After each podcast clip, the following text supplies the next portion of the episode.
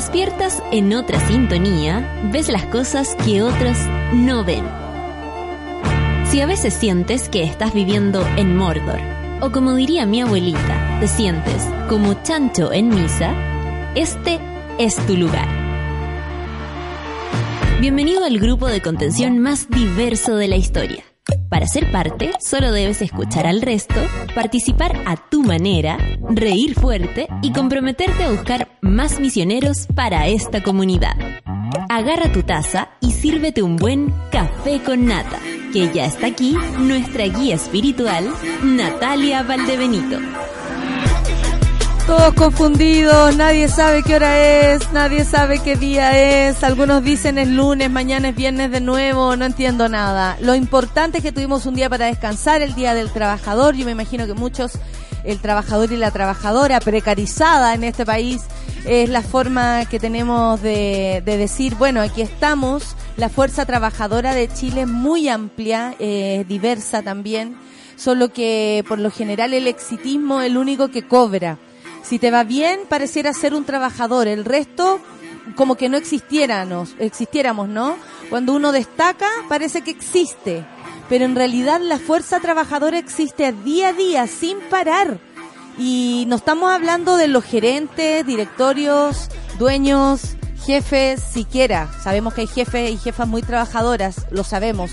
Yo puedo dar eh, fe de eso por mi familia, por ejemplo. Mi padre, el, el que el que, no sé, está a cargo de un proyecto y él es el primero en llegar y tomar desayuno. Sabemos que hay gente que sí, que está ahí al pie del cañón, sin, sin detenerse, sin parar, porque no puede y porque también eh, le gusta o, es lo que nos queda. Y, y, nos tratan de flojos y nos tratan de flojas constantemente, como cuando dicen, oye, pero el, ustedes quieren que todo se los, se los dé el Estado, ustedes quieren todo gratis en un país donde no recibimos nada gratis. Nos, nos acusan de querer todo gratis, cuando no tenemos nada. No tenemos subsidiado nada, ni la salud, ni la educación, ni el transporte público, ni nada. Nada. a lo más puedes pasar por un lugar eh, con un teléfono que te compraste tú y robarte un poco wifi. Eso sería lo único subsidiado que está y probablemente lo paga otro por ti. Fíjate tú y aún así no sientes la, eso que te hacen, eso que nos hacen querer sentir, que somos flojos, que, que el esfuerzo que hacemos no es suficiente, que también eh, no somos lo suficiente meritorios como para obtener cierto tipo de cosas.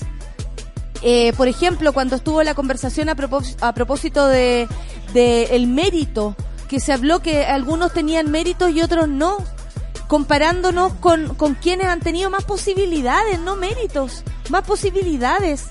Niños que estudian con todas sus, con todo lo que tienen que estudiar alrededor, con, con calorcito o, ventilación cuando hace calor, porque es igual de necesaria, con comida, con alimentación, hacía tiempo, una leche, una buena leche en la mañana para salir a estudiar. ¿Qué pasa con los niños que tienen ese mérito grande y no tienen esa eh, taza de leche para salir a estudiar con la cabecita llena de, los nutrientes que se necesita para pensar, para hacer funcionar las neuronas. Y después nos tratan que somos flojos, que no tenemos mérito, que no le hemos ganado a nadie. Y que ellos están en los lugares de poder porque lo merecen. No lo merecen. ¿Cuántos de ustedes también merecerían haber ido a una reunión a China a propósito de sus pymes tecnológicas o de lo que sea, por último, para aprender? ¿Cuántos? Ninguno de nosotros va a tener esa posibilidad y nos tratan mal, no lo permitamos. Somos la fuerza laboral de este país. Somos el por qué funcionan. Somos el por qué hay tanta gente millonaria. Somos el por qué este país se mueve. Así que no se dejen pisotear. Eh, usted como empleada, como empleado, tan mal que se usa esa palabra, y sí lo somos, y que nos empleamos para poder llegar con nuestro sustento a nuestra casita y poder sobrevivir, vivir y pasarlo bien cuando se puede Valoremos el lugar que tenemos. Lo que hacemos es súper valorable. Cada uno en su lugar, cada una en su lugar. No dejemos que nadie nos diga que somos flojos, que no, no, tenemos mérito para lograrlo y que menos podemos superarnos para, para llegar a un lugar eh, notorio como le gusta a la gente. El éxito no es solo, el, el trabajo no es solo éxito, el trabajo es lo que se construye día a día y sobrevivir ahí es el verdadero éxito. Así que trabajadoras y trabajadores de este país, nos ponemos en órbita hoy día 2 de mayo para darle paso al café con nata. ¿Les parece? Los saludo, los abrazo, porque sí, todos los días vamos a la pega y lo canta Pedro Piedra. Café con nata en suela.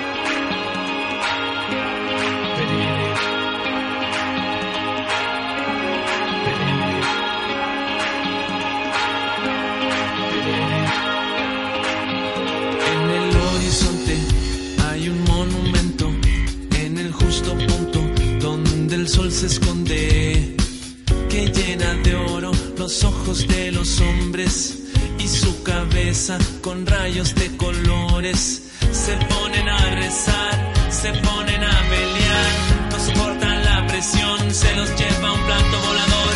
Bailamos en el aro de fuego, todos en el aro de fuego, todos de la mano dentro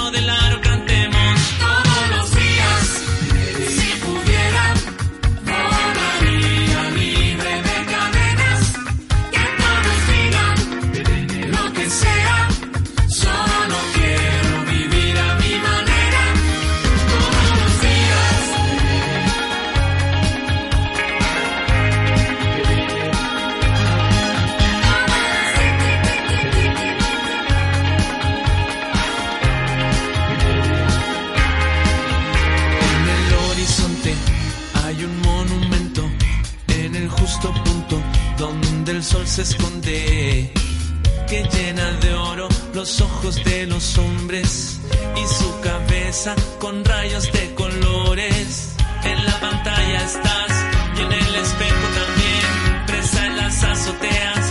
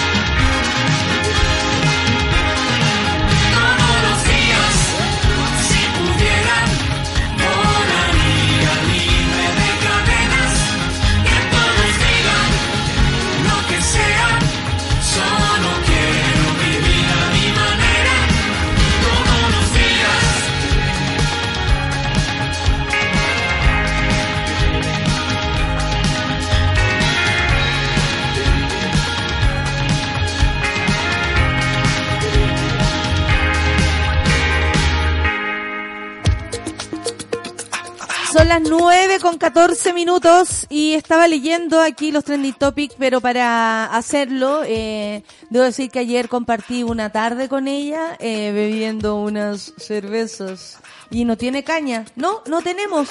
No tenemos caña. Con ustedes, Solcita, sin caña. Abarca. Aquí estamos, súper al pie del cañón, tomando agüita y hierba, sí. Tomando agüita y Sí, hierba, porque sí. ayer me serví demasiado en tu casa. No Eh, se notó, fíjate. Comí- es que comí mucho. Ay, comí demasiado. Y es como, no más, no más. Eh, pero si a ti te gusta. Pero está ahí, agradecelo. feliz, feliz. Pero Oh, yo quiero agradecer me- públicamente a mi amigo Micho que me lavó la losa. Me estáis Sí, dicho. debo decirlo. Me la- y nunca me sucede, porque aparte que siempre el que me ayuda con eso es el Seba, y no fue. Oh. Entonces era como, y, y pensó la otra vez, cada vez que nos vamos dejamos a los cabros con toda esta wea. Es verdad. ¿Cachai? Me estoy Y sintiendo un poco mal. Como que toda la vida se había sentido culpable y que ahora dijo que se había ido tranquilo. Bueno, No. en fin, laven la losa de sus amigos Sí. o ayuden por lo menos a hacerlo. No está mal. Oye, eh, estoy preocupada porque un procedimiento de carabineros de Chile, de nuevo, esto salió en la noticia, el fin- eh, creo que fue el martes en la noche, algo así, eh, en el sector de Quechere- eh, Quechereguas Traiguén terminó con el comunero mapuche José Keipul, por si alguien lo ve aquí en los Trending Topic, es por eso herido a bala y siendo trasladado los- al hospital de Victoria en la región de la Araucanía. Se trata del hermano del lonco de la comunidad autónoma de Temucuicuy, Víctor Keipul, quien transitaba por un camino vecinal en la zona. Eh, otro comunero mapuche sin identificar también resultó herido en la acción policial. Aucán Wilcamán aseguró eh, a que Carabineros realizó una intromisión a los domicilios sin mostrar ningún tipo de orden. Esto ya se viene haciendo hace un buen tiempo, hay que decirlo. Prácticamente dijo, se produjo una situación no muy clara en donde Carabineros terminó baleando a dos personas. O sea, ni Ba- siquiera tienen como una explicación de estábamos puestos nosotros Claro. defendiendo tal sector, eh, como estábamos tomando té y aparecieron estos hueones. Exactamente, y además eh, bajémonos de este eufemismo de situación no clara, como de conflicto poco claro, porque en el fondo... de enfrentamiento. Siempre hablaron de, enfrentamiento- de- hablan de eso. Claro, es como, amigos, no hay enfrentamiento, son los pacos llegando a la casa de nuestros eh, hermanos mapuche sin una orden de detención y disparando a quemarropa, les da lo mismo. Exactamente. El huerquén del Consejo de Todas las Tierras criticó que ante el hecho nuevamente el intendente de la Araucanía, bueno, si sigue él, la verdad es que no sé qué esperan, Jorge Atom ha demostrado la, do- la doctrina de atribuir enfrentamientos armados cuando eso no ha sucedido. Claro. La diputada del PS, Emilia Nullado, hizo un llamado también a que el gobierno prontamente entregue la versión de los hechos y tenga un pronunciamiento claro respecto a este actuar. Si esto va a seguir siendo la forma en que se va a querer dialogar, que se quiere la paz, dijo, el diálogo y la participación con el pueblo mapuche, como, perdón, esta es la forma que tenemos de acercarnos ambos. Claro. Nullado además pidió que exista una versión de lo ocurrido, que no sea una versión generada a través de eh, la generación de pruebas o montajes, o sean versiones equívocas como lo sucedido con el intendente Luis Mayol en el homicidio de Camilo Catrillanca. O sea, aquí también se pone eh, como se anticipan. ¿cierto? Se Lo que va a anticipan pasar. lo que va a pasar o que se imaginan que es lo que va a pasar, que van a salir con tres días después un anuncio porque eso también ocurre y ha ocurrido mucho que se habla de, de lo que sucede una semana después Claro. un me- un- una- unos días después lo cual provoca eh, más rápidamente que se preparen pruebas o se Claro. digan mentiras Sí, lo bueno es que igual hay gente actuando rápido. ¿Qué pasó? La jueza Evelyn Zelaya determinó que la detención ilegal del dirigente mapuche luego de que la fiscalía pidiese la, la prisión preventiva. ¿Cacha por qué? Supuesto porte ilegal de arma, municiones, disparo injustificado y receptación del arma. Todo eso se declaró ilegal. O Es sea, como, eso no es verdad. No es verdad. ¿Qué andáis haciendo allá? Básicamente. Y eso es bueno. Es bueno que haya alguien al menos reaccionando. Porque en el fondo no hemos tragado tanto la versión de esto de eh, un confuso incidente donde un carabinero resultó herido, donde un comunero mapuche está detenido, donde los pacos no sacan su GoPro.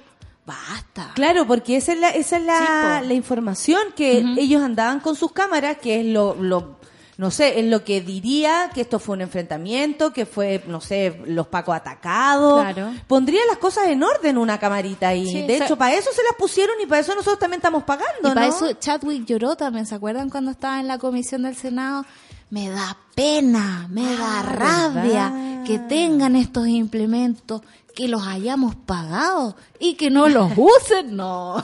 No, Con fuerte. una cara de mentira. Fuerte, fuerte, fuerte. Bueno, lo dejamos claro entonces, si usted ve en los trending topic a José Keipul, es por esta razón y también porque no hay eh, enfrentamiento aparente eh, ni por un lado ni por el otro, solo que se deja clarísimo desde la primera instancia. La Fiscalía declaró ilegal la detención de José Keipul y eso es lo que importa hoy, ahora, no hubo enfrentamiento, una mentira más de carabineros y por supuesto también echa mal la pega porque deberían tener la cámara ahí por último para responder ellos a sus superiores. Claro, en el fondo para decir, loco, actúe de buena forma, míralo en este video. Y no, pues la dejan en la guantera. Claro. Oye, otra cosa, eh, estamos preocupados por lo que está pasando en el sur. Sí. Está súper fuerte la lluvia, se declaró al- alerta roja. Eh, Puerto Montt es una de las ciudades afectadas, sobre todo por la salida de los ríos. Eh, se hablaba como, eh, esta calle, mm, hay imágenes que vamos a ver desde acá que no son calles, Claro, son ríos. ríos, las calles transformadas en ríos. Entonces, sí está peluda la cosa, se suspendieron clases, creo que Osorno es lo que está menos afectado hasta el momento y que son la- el lugar donde menos se han suspendido Claro. clases, pero también se ha decidido eh, o se ha dejado libremente que se decida según el sector. Claro, Porque que vayan hay- con precaución, porque además son sectores, eh, cada uno con sus particularidades y cada uno más cercano a un río que otro, por ejemplo, que se puede desbordar. Esto ha dejado más muertes, digamos, que el intento de golpe en, Ve- en Venezuela. Como ya van cuatro muertos por culpa de las lluvias y los desbordes, y eso es sumamente grave, porque también estamos en ante- Empezando. empezando, ni siquiera, estamos en otoño, ni Claro. siquiera estamos en invierno. Estamos preparados, por ejemplo, para una lluvia gigante, estamos preparados para un cambio climático que se nos viene, que cada vez vamos a tener como elementos así extraños que salgan de la norma y que no nos permiten estar preparados para ese asunto. Entonces está complicado porque sabemos que la atención pública está puesta en otras partes. Está puesta en hacer montaje, está puesta en los hijos de Piñera, está puesta en... Los pacos no están trabajando, por ejemplo, en ayudar a las personas, están atacando a las comunidades, Claro. mapuche, Entonces, ¿quién como nos va a deporte. ayudar cuando pasen Claro. las cosas que tienen que pasar? Y, y- o van a esperar que pasen, si ese es el Claro. punto, no, porque no hay prevención. Eh, las casas ya están en lugares donde no corresponde, eh, en los bordes, o ya sea en los bordes costeros, que es una gran, un gran error Una de cosa parte muy de nuestro extraña. país. Sí, un gran error de nuestro país, pero también eh, en los bordes de los ríos, eh, caudales de ríos con casa, porque también eh, la empresa privada tampoco ha sido muy inteligente para construir eh, o hacer sus construcciones, la hacen cerca de lugares donde puede haber este tipo de, de inconvenientes. Y imagínate que eso, esto está pasando incluso en lugares donde la ciudad ha sido pensada. ¿Por qué? Porque el clima nos está ganando la batalla. El clima, o sea, el, el planeta va a sobrevivir. O sea, la esa especie ciudad- humana va... Y esas ciudades resisten mucho más, por ejemplo, que Santiago, ya que Claro. nos gusta compararnos. Oye, sí, pues Santiago llueve San- dos segundos y queda la escoba. Exactamente. Y tenemos el norte que no está acostumbrado y que también sufrió en el verano los Aluviones embates del, del invierno boliviano. Claro, del invierno altiplánico. Oye, son las 9 con 22, así que si hay monas o monos por allá en la región eh, de los lagos y todo lo que tiene que ver con el sur de Chile, Puerto Montt, Osorno y todos los ríos, el río Pueblo creo que tenía problemas también, hay un montón de lugares que están afectados, si nos pueden escribir yo estaría muy agradecida porque también les pasamos el dato de lo que están viviendo ustedes por allá porque la opinión pública anda preocupada de cualquier cosa. Entonces es eh, imperante que ustedes también se hagan escuchar. Oye, son las 9 con 22. ¿A dónde y vamos ahora? Nos vamos al... eh, esta- estuve escuchando, yo en general, a mí me provoca mucho conflicto cuando hablan de, oye, ¿supieron de lo que dijo el alcalde de no sé dónde chucha eh, respecto a las mujeres, no sé qué? San Vicente Tahuat. Esto fue en San Vicente de Tahuatahua, una región que yo más encima quiero mucho, y me hacen esto. El machista y agresivo chiste del alcalde de San Vicente de Tahuatahua durante la cuenta pública del municipio. Que hay hartas cosas graves. Cuenta Primero pública. porque es la cuenta pública, es decir, es donde el alcalde hace eh, la respuesta a toda su gestión y se lo y se lo participa a su electorado, ¿cierto? Y a sus votantes o a los vecinos y vecinas que votaron o no votaron por él, reciben la cuenta A pública su comunidad. a su comunidad. Eh, él es del PS, así que también se espera que el Partido Socialista diga algo, porque tiene que ver con faltas de respeto, mm, básicamente. El caballero eh, trata, dice, me dan ganas de hablar weá a mí, oiga. Así partió esto. Con- Onda, se vio con un micrófono Y dijo, y se vio con gente y dijo, me dan ganas de hablar weá, oiga, a mí. oiga, ¿no es usted alcalde? Claro, este se este caballero se llama Jaime González y, y- y bueno, y la idea era que entregaran este lunes 29 de abril la cuenta pública y al equipo municipal entregaron también los detalles de la gestión. Eh, sin embargo, no fueron los logros y desafíos, dice acá, del municipio de la sexta región lo que marcaron la jornada, sino desafortunadas bromas del edil. Basta decir desafortunada, son absolutamente fuera de contexto, desubicadas, falta de respeto, pongámosle el nombre lo que es. Exactamente. Eh, bueno, empezó a hablar de las características de ser chileno, el sentido del humor. Yo creo que si yo lo transmito les va a parecer un chiste porque honestamente a mí me dan ganas de reír. Pero lo que él eh, hace como un chiste y dice hay un amigo del campo que habla como campesino. Y, y es una talla nuestra porque yo crecí en una escuela en el campo y un amigo muy campesino llega un día a la escuela y me dijo, oye, me voy a casar y para qué te vaya a casar y él me dijo para que me cocine la culiapo. Así, tal cual. Esas fueron las palabras también que usó en una cuenta pública. ¿Y por qué no te casé con un cocinero mejor? A lo que el, el- el chiste remata con, ¿y a quién le pongo el pucho? O sea, eh, eso es lo que el alcalde le transmitió a la gente. Esta es mi cuenta pública, pues oiga. Terminó eh, cerrando eh, sus dichos. Es grave porque se nota, se nota, a ver, eh, primero que todo que hay personas que se resisten a avanzar. Sí. Y por lo demás, en la mañana se preguntaban, ¿por qué ocurre esto? ¿Por qué ocurre esto? Y yo ando- le di vuelta, ¿por qué ocurre esto? Y yo creo que eh, el señor este alcalde González eh, pensó toda la vida que esto estaba perfecto. Claro. Y mucha gente como él cree que esto está perfecto y lo sigue creyendo. Cuando vienen las loquitas, ¿no? Las loquitas, las brujas, la- las sin pico, las lesbianas, que nos dicen a todas A todas nosotras, las nosotras. feminazis, las violentas. Y vamos y le decimos ahí que, señor, usted a mí no me trata más así. Y una esposa, si usted decide casarse con una mujer, no es para que le cocine ni para que se la culé, como ellos quieren decir, porque aquí habló de culiar. Sí. Él puso la palabra, no yo, ¿ah? Yo, a mí me encanta la palabra culiar, pero no la uso aquí por lo general. Y eh, entonces ellos creen y resisten a la idea de que esto está bien y que sigue estando bien porque corresponde al típico chileno, porque habla de la de, de lo que es el campesino. Sí, y yo no creo que la gente sea toda así. Yo soy del campo, nunca me criaron así. Mi abuelo, eh, muy del campo, fue muy del campo toda la vida, él, él murió ahí, nació, creció y, y vivió sus mejores días en el campo. Y mi abuelo es una de las personas más eh, abiertas, open, que yo he conocido en la vida respecto a la naturaleza, a las mujeres y el más caballero que a mí ni siquiera me dio un beso una vez, me saludó de la mano siempre. O sea, yo no podría decir que esto es típico campesino, No, nada. por ejemplo. Me parece una falta de respeto también poner a todos en esto, ya que no les gusta el not No all men. Ok, no, voy a no generalizar porque estoy segura que como mi abuelo hay, hay- hay muchos. Y, eh, abuelo Guido, me acordé de ti. Y la cosa es que me parece eh, que es una resistencia a creer que esto está bien y que esto es un chiste y que las que no nos gusta el chiste somos amargadas y nos falta sexo y un montón de cosas, ¿cierto? Las violentas, las lesbianas, las locas, las brujas, las hediondas, las sucias, las pelúas. Esas son las que estamos reclamando, según él.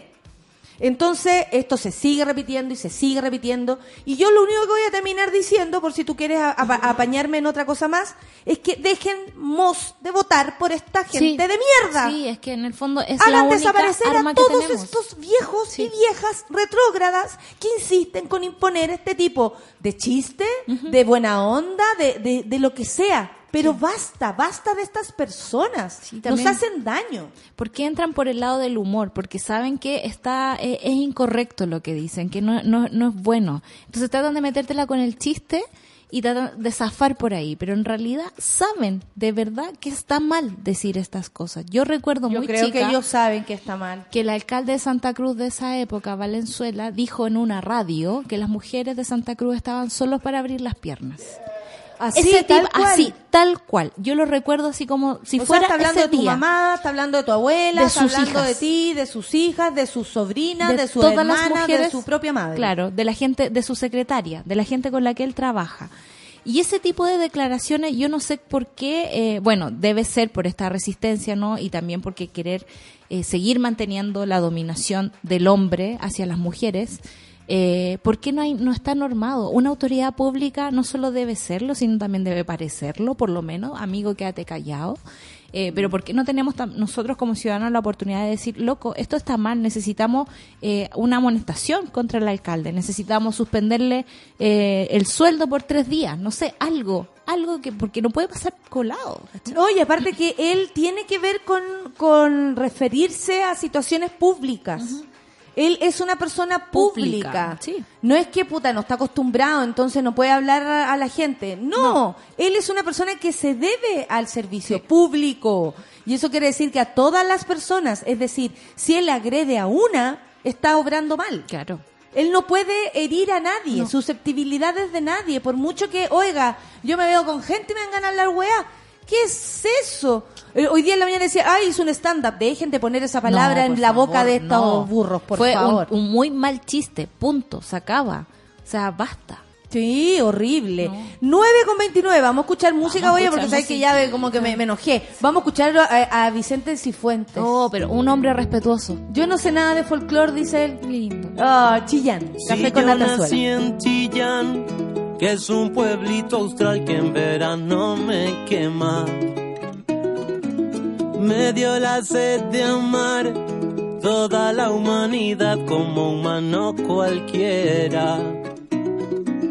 Yo no sé de folclore, bailo cueca y ranchera. Me guarda el corazón, me cuidan mis abuelas.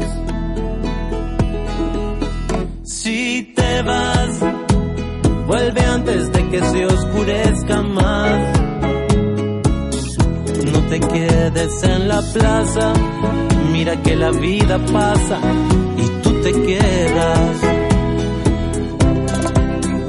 Y te vas, te vas al sur, al norte y yo no sé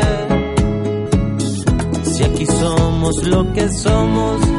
Deja crecer ese aroma para la primavera.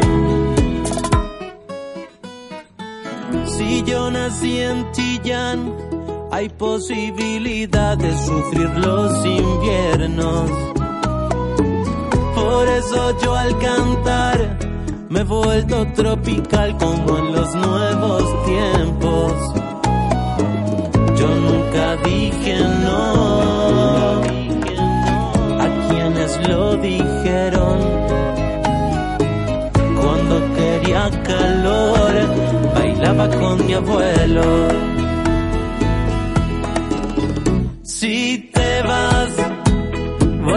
Antes de que se oscurezca más. No te quedes en la plaza, mira que la vida pasa y tú te quedas.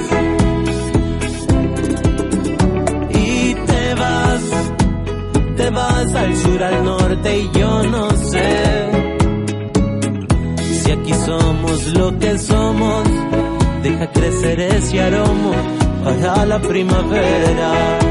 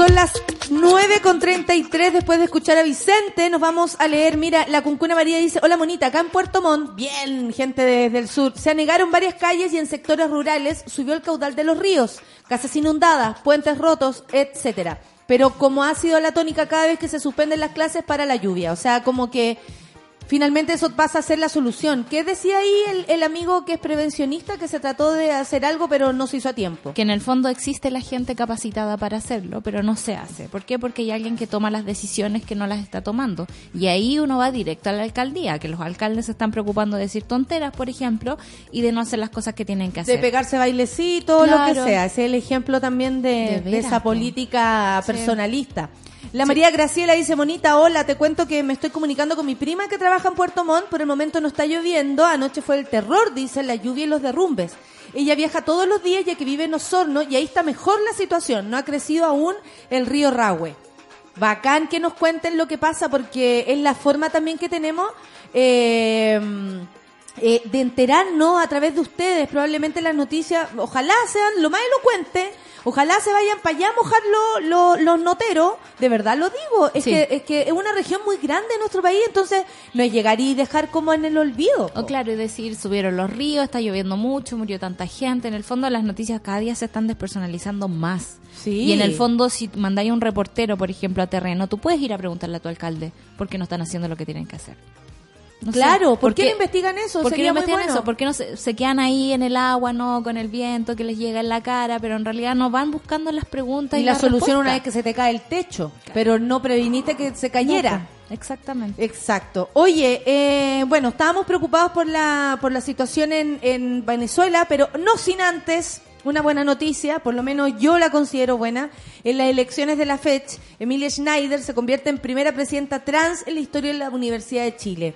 Más allá de todos los conceptos políticos que podamos tener asociados a quien sea, a mí me parece que sea la Emilia una presidenta trans y así tal cual lo estamos escuchando es una muy bonita señal para este país de mierda retrógrado. Sí. Siento que de eso nos sirve como, como alimento, como gasolina para decir, ¿sabéis que los jóvenes en serio son capaces de pensar de otro modo, de elegir a su a sus Dirigentes. dirigentes de otra manera, con otra forma de pensar? Y a mí me parece que esa es la buena noticia de esta mañana. O sea, que la Emilia sea la presidenta, más allá de que yo la conozca y me la considere como eh, la reina de Chile, le digo yo, porque, porque, eh, eh, tiene un futuro de, política muy importante. Entonces está iniciándose con esto. Las contrincantes también eran mujeres, o sea, iba a salir sí o sí una mujer. Le mandamos saludos también a la, a la segunda que corrió ahí. Em, en el 40% del quórum, yo les conté que en las universidades está bajando la participación, que bajó muchísimo del año pasado a ahora. Entonces, tampoco es como una- un, un gran quórum, digamos. Claro. Y el 25.8 se determinó, eh, eh, que fue el porcentaje que saqueó eh, la, la querida Emilia. Se determinó una mesa interina para la fecha con las tres primeras mayorías, las tres mujeres. Hermoso. ¿Qué me dicen ustedes? Dos del Frente Amplio y una de las Juventudes Comunistas. La presidenta será una mujer transexual por primera vez en la historia de la fecha y no sabemos si en la historia del mundo. Claro, todavía no, tenemos ese dato, pero da lo mismo. Lo importante, creo yo también, es el tema de la representación.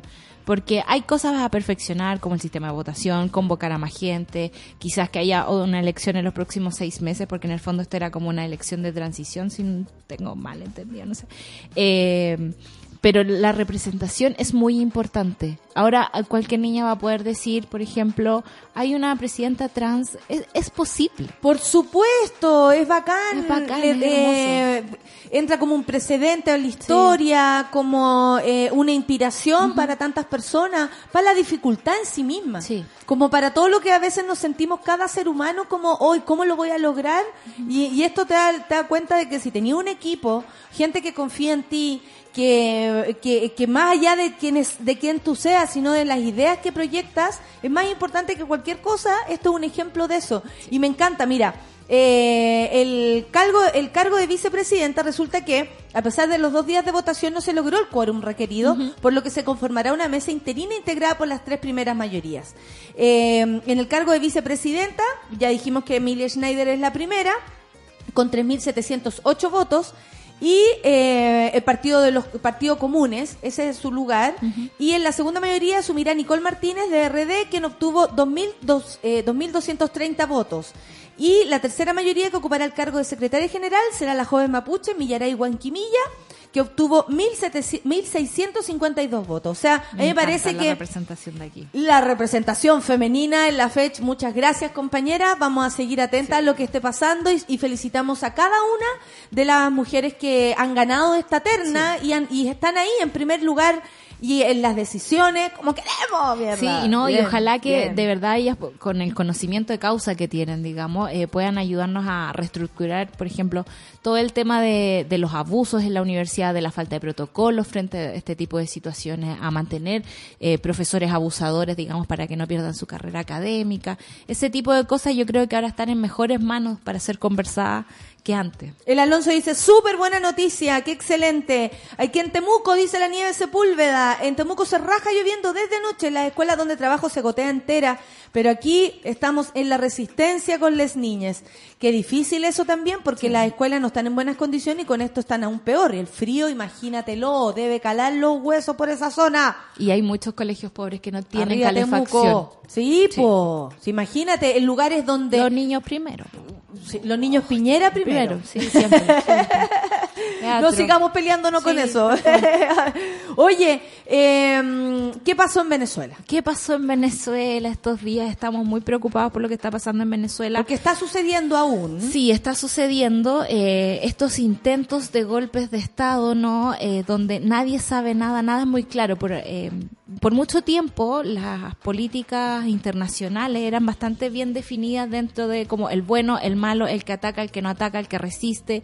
Como que teníamos súper claros los roles. Y Venezuela siempre ha sido un caso extraño. Por ejemplo, ya que quieren compararlo con nuestras propias eh, eh, eh, transición, dictadura, yo creo que nuestra historia ejemplifica súper bien los buenos y los malos. Claro, por ejemplo. Los buenos son los, todos los muertos, todas las personas que opinaban distinto Los que y llegaron al poder con votos, no con balas. Exactamente, y, y los malos está clarísimo quién es. Claro. ¿Cachai? Sí. Eh, sabemos perfectamente, pero aquí es como que uno dice mierda. Claro, de hecho, ¿te acuerdas que cuando empezamos No a hablar hablando de izquierda-derecha, estamos de- hablando de los malos malos y los buenos claro, buenos. Porque eso sabemos que está, pero plagado en todas partes. Sí. De- te iba a decir eso, cuando empezamos a hablar de Venezuela también no teníamos muy claro qué era la izquierda y qué era la derecha dentro de este conflicto, Y ¿no? está todo mezclado. Y está todo mezclado porque izquierda y derecha unida jamás será vencida, por supuesto.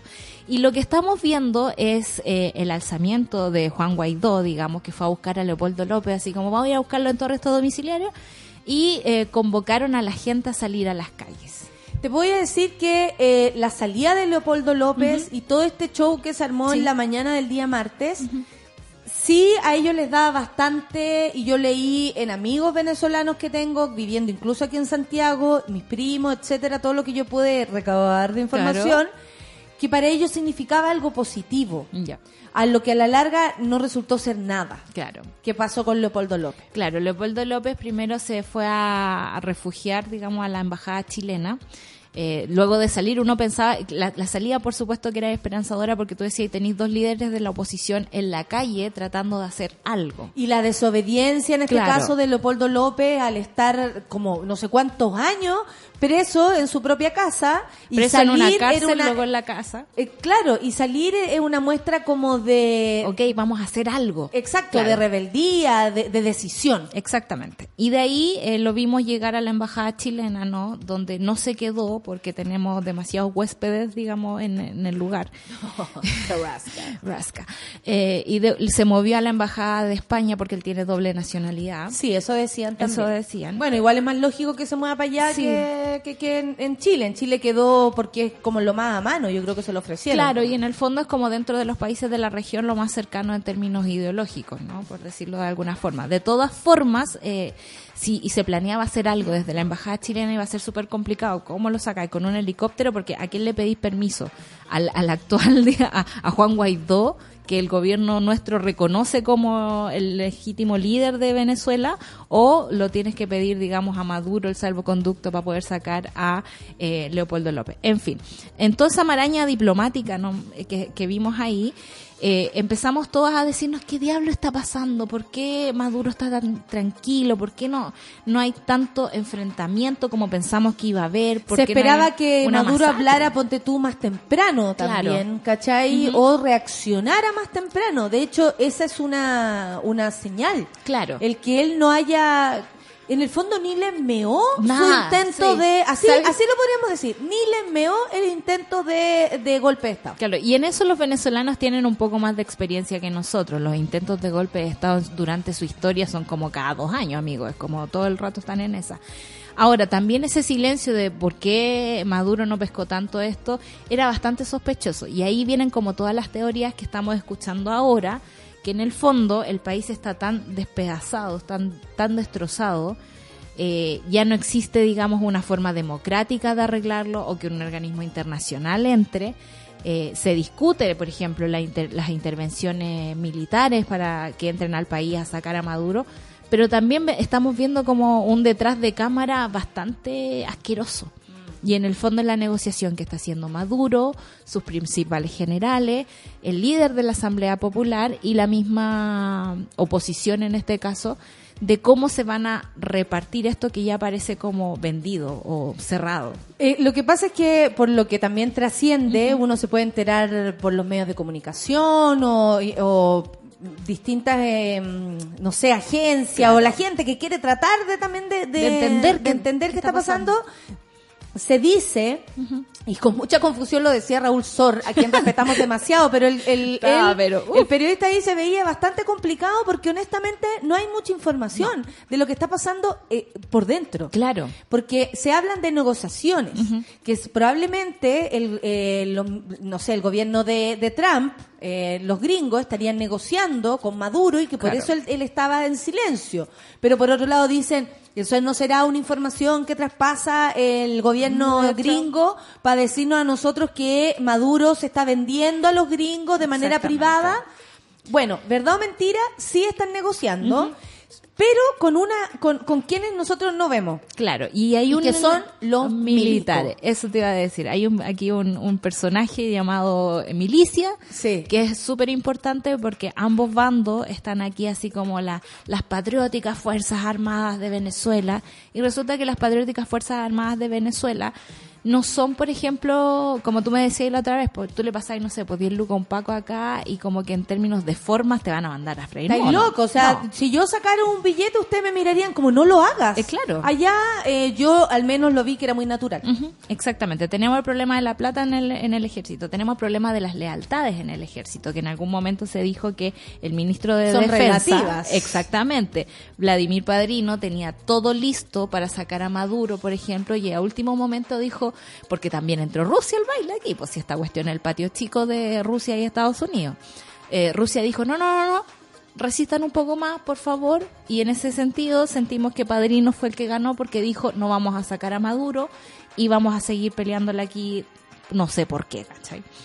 Eh, y entonces nos estamos encontrando con distintos testimonios por parte del ejército que son bastante contradictorios. Por una parte están todos estos milicos que fueron engañados a Chillán. estos videos que decían, no, a mí me engañó el general no sé cuánto, a mí me engañó el general no sé cuánto, y yo estoy aquí y de repente teníamos un golpe de Estado y me rehuso. Son videos que para mí me parecen como muy de propaganda, muy, muy livianitos, pero de alguna forma eh, nos empieza a contar lo fragmentado que está el ejército y que nadie sabe, digamos, a quién seguir tampoco, porque si un milico que tiene como por mandato obedecer, obedece y después se echa para atrás, y después obedece, y después se echa para atrás, es, es muy raro lo que está pasando. O sea, eh, eh, como que se ve demasiado que es una negociación para ver que cómo ellos mismos se las arreglan y el pueblo de Venezuela, bien, gracias. Bien, gracias. A nadie- Pico, ahí están esperando. Aquí eh, las imágenes, por ejemplo, de esperanza respecto a lo que estaba pasando el martes, Era increíble. era muy grande. Entonces, a mí, por ejemplo, me da pudor ver cómo eso paralelamente sucede y esta gente y Maduro ni se entera, acostado Claro. en su casa viendo cómo le están atacando o la gente se reúne en su nombre para defenderlo, porque sí, todavía existe el pueblo revolucionario de Venezuela que resiste ante el, el ataque del imperialismo. Convengamos Así tal que cual fue lo leen ellos. exactamente que fue un gran proyecto del socialismo instalar un país que no fuera reverencial a los grandes poderes económicos como el de Estados Unidos y en eso la gente todavía cree Entonces es muy complicado lo que está pasando porque los están dejando absolutamente votados. La distancia que están tomando estos líderes de su propio pueblo es increíble y por eso los llamados a salir a la calle a mí me parecían absolutamente irresponsables. Era como agreguemos ruido a esta negociación. Claro, o justifiquemos que vengan los gringos a salvarnos Claro. y, eh, porque nuestro pueblo se está matando. De hecho, leí una Eso es lo que más noticia- me da miedo a mí. Leí una noticia súper preocupante que tiene que ver con Blackwater, que esta empresa que los gringos le pagaban para que fueran de milicos eh, privados, de hecho había en Chile, no en Blackwater, eh, que fueran a, No lo dudo, amiga, no sé por qué. a Irak, a Afganistán, por ejemplo, a, a tomar los servicios que los para proteger a los soldados. Y el tipo de Blackwater dijo, estamos listos con nuestra operación para Venezuela. Y yo dije, loco, o sea, más encima subcontratan a una empresa para que vaya a hacer la guerra a Venezuela. Bueno, eh, también di- dicen que eh, perdió fuerza todo esto al adelantarse, y ahí es donde se habla de la verdadera cualidad de, de líder de Guaidó, Claro. al adelantarse en lo que ocurrió, porque este llamado, y también lo supe yo por mi familia, eh, había sido para el día primero de mayo, como aprovecharse de la instancia y hacer una fuerza grande, sobre todo en las calles, que es lo que llamaba Guaidó y que tampoco ha recibido todo el apoyo que se esperaba. O sea, todas las imágenes son bastante austeras. ¿Cachai o no? Y porque también da miedo. O Sí, sea, mi familia iba a salir a la calle porque les habían dicho, ¿no? Y después se cagaron porque tú decís, ¿para qué? ¿Para que me maten? ¿Para que me tomen presas y ya no sé contra quién ni siquiera estoy peleando? Entonces, obviamente la gente empieza también a sentir desconfianza de todo lo que ocurre. Y eso eh, lo transforma esto en algo más, más peludo, más, Claro. más terrible, porque ya eh, eh, ni siquiera los líderes de ciertos sectores están siendo lo, lo, lo- o sea, la yo encuentro que aquí se fortaleció más duro con lo que pasó el Por otro día. supuesto, todo el rato. Y están instalando una incertidumbre que va más allá como de lo evidente, porque en algún momento no tenéis agua, en algún momento no tenéis remedio, en algún momento no tenéis No, y eso es lo que dicen, que, eh, que nosotros como desde acá, eh, preocupados, por supuesto, por nuestros mismos hermanos venezolanos aquí en Chile y por los que están allá, en lo que me toca a mí, y hay mucha gente que comparto esta situación de tener familia todavía en Venezuela, eh, responde también a, al, a ver, a, a, a este como... in- como intento de detener todo esto y que ya se transforma como en una especie de chacota. Sí. ¿Cachai? Como es como, ah, entonces un golpe, como golpe de Estado ya como cualquier palabra. Golpe de Estado para nosotros es rudo, es feo. Esto se llamó también Operación Esperanza o Libertad. Libertad. Es muy feo, es muy duro cuando algo se llama dictadura, cuando algo se llama enfrentamiento, cuando algo se llama golpe de Estado. Y se está utilizando como si fuera con una liviandad. cosa. Y de hecho, lo que llama la atención son los organismos internacionales. Por ejemplo, la OEA diciendo así como apoyamos totalmente a Guaidó. Y es como, loco, no puedes apoyar a Guaidó porque eh, la, eh, en la OEA darte por Twitter, porque tampoco Claro. lo están haciendo directamente en la región. Y Pero bueno, eso fue Trump, digamos, inaugurando la política tuitera. Mira, el plan para el cambio de régimen surgió de un acuerdo entre el consejero de Seguridad Nacional. Esto es todo lo que se dice y se sabría, ¿no? Yo todo lo voy a dejar Pongamos todo en duda. Eso. Eh, el consejero nacional norteamericano John Bolton y el ministro de Defensa venezolano Vladimir Padrino. Forjado a través de varias conversaciones telefónicas a lo largo de los pasados meses, Padrino y otros ministros generales firmarían unos, unos acuerdos con el presidente encargado Juan Guaidó redactados por los opositores a Nicolás Maduro. Esto es todo muy raro, como que yo no me veo a Maduro y lo digo honestamente, yo no tengo idea cómo será la Guaidó. No, sentado así como a ver qué es lo que me proponen y yo abandono este lugar voluntariamente si con todo lo que he resistido lógicamente no se va a ir de manera Para nada. voluntaria. Me imagino a los MEM mucho más orgullosos de lo que nos están pintando en este momento. En esos documentos figuraba una hoja de ruta que acabaría en la convocatoria de elecciones en 30 días desde que el chavismo reconociera a Guaidó como jefe legítimo interino de la República. Paralelamente de acuerdo eh, de Michael Moreno, presidente del Tribunal Supremo de Justicia Venezolana, esta corte declararía ilegítima la Asamblea Constituyente. al poder legislativo paralelo y creado y controlado por Maduro. Con la cobertura legal necesaria, el mayor general de la Guardia Nacional, Iván Rafael Hernández Dala, procedería a notificar a Maduro a que abandonara el país con rumbo a Cuba o sería detenido por orden judicial. O sea, esto lo obligaría. Este, ese- este sería el plan que, que que hab- habría estado funcionando estos días. Ok. Después se instalaría a abonador al país entre 20 mil y 25 pesos cubanos, supongo que Estados Unidos cree que apoya a Maduro en Venezuela. Este es el relato de los hechos según eh, lo traslada ABC, una fuente en el Consejo de Seguridad de Estados Unidos, que lideró las negociaciones en esos generales. Los acuerdos se firmarían en la base de la Carlota en Caracas. Allí fue Guaidó pasado el martes antes del amanecer acompañado de Leopoldo López, al que acababa de liberar de su arresto domiciliario. Padrino se echó para atrás, dicen acá. Estas fuentes, al igual que el resto de la Casa Blanca, no saben con certeza qué sucedió el martes, excepto que Maduro no salió del Palacio de Miraflores y en la tele salió como la hoy. Otras fuentes en Venezuela aseguran que el pacto descarriló porque Padrino fue quien se echó atrás a última hora. Los altos mandos militares con los que estuvieron hablando desconectaron sus teléfonos, como confirmó el enviado especial de Estados Unidos para Venezuela, Elliot Abrams, en una entrevista con F. A mí me parece que esto tiene que ver con la negociación. Sí. El apagar el teléfono cuando uno está negociando es típico de decir, ah, esta persona está pensando, se arrepintió y tú dejas como en vulnerabilidad a la otra parte. Sí. Te lo digo yo que negocio. Pero, ¿Cachai o no? Que de verdad Claro. son técnicas como para decir, no te estoy escuchando, no te veo, y es muy extraño que en una situación como esta apaguen los teléfonos. ¿De qué estamos hablando? No, es muy extraño, pero también lo que nos da a entender, digamos, todo lo que pasó entre ayer y antes de ayer es que ya conocemos quién es el que lleva como el real poder de Venezuela. Y ese es el ejército. El ejército para nosotros era como un aliado de Maduro, eh, alguien Como que, que, resistía espe- eso, por o que están esperando instrucciones Exactamente, solamente. pero no, son el verdadero poder como siempre ocurre en las dictaduras latinoamericanas. Estamos ante el, el monopolio de la fuerza, estamos ante las personas que manejan el poder económico del país, porque si tú tienes la fuerza... Y, y, y una cosa que yo venía pensando como mientras caminaba, y era como, loco, no vamos a dejar nunca al parecer ser como material de los men que juegan a los soldaditos. Esto, como hasta cuándo? O sea, yo decía, yo sé que es difícil pedir una salida democrática y decente en estas condiciones, pero que nos lleven a estas condiciones es precisamente para que abandonemos, digamos, nuestros primeros valores de, de, de- democracia. Claro, de democracia. Y seguimos, digamos, a merced de un ejército. ¿Sabéis que Sol el otro día te, te lo comenté a ti y lo quería compartir aquí también, que tiene que ver con eh, la nueva forma de, de interpretarlo todo? Porque el martes, si estabas ya atento a las cosas, tú veías que había una, unas ganas también como del pueblo venezolano que está aquí, el inmigrante, y, y lo mismo llegaba desde allá, de gente contenta esperando que esto significara algo, ¿cierto? Porque hay muchas personas que asumen querer salir del régimen de Maduro. Y eh, hablaban con, se abrazaban, habían imágenes súper, eh, diría yo, como muy sensibles en el, en el mismo, mm, eh, en la embajada afuera, hubo gente que fue a apoyar, otra gente que fue a atacar a esa gente, en fin.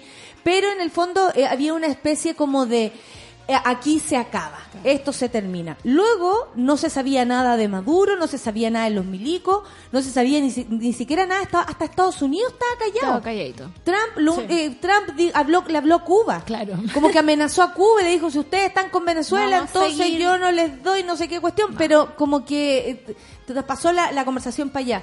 Y luego aparece Maduro hablando en la noche y yo le puse atención y decía eh, con mucha displicencia lo que estaba pasando. Y ahí es donde uno dice, aquí la realidad se ve como quien la interpreta.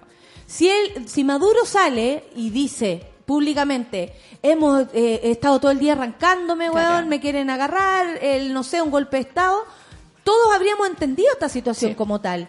Pero aquí dice Guaidó una cosa y Maduro dice, no, a mí no me parece que tu ataque sea un golpe de Estado, a mí me parece que me estés rascando la oreja con cuea.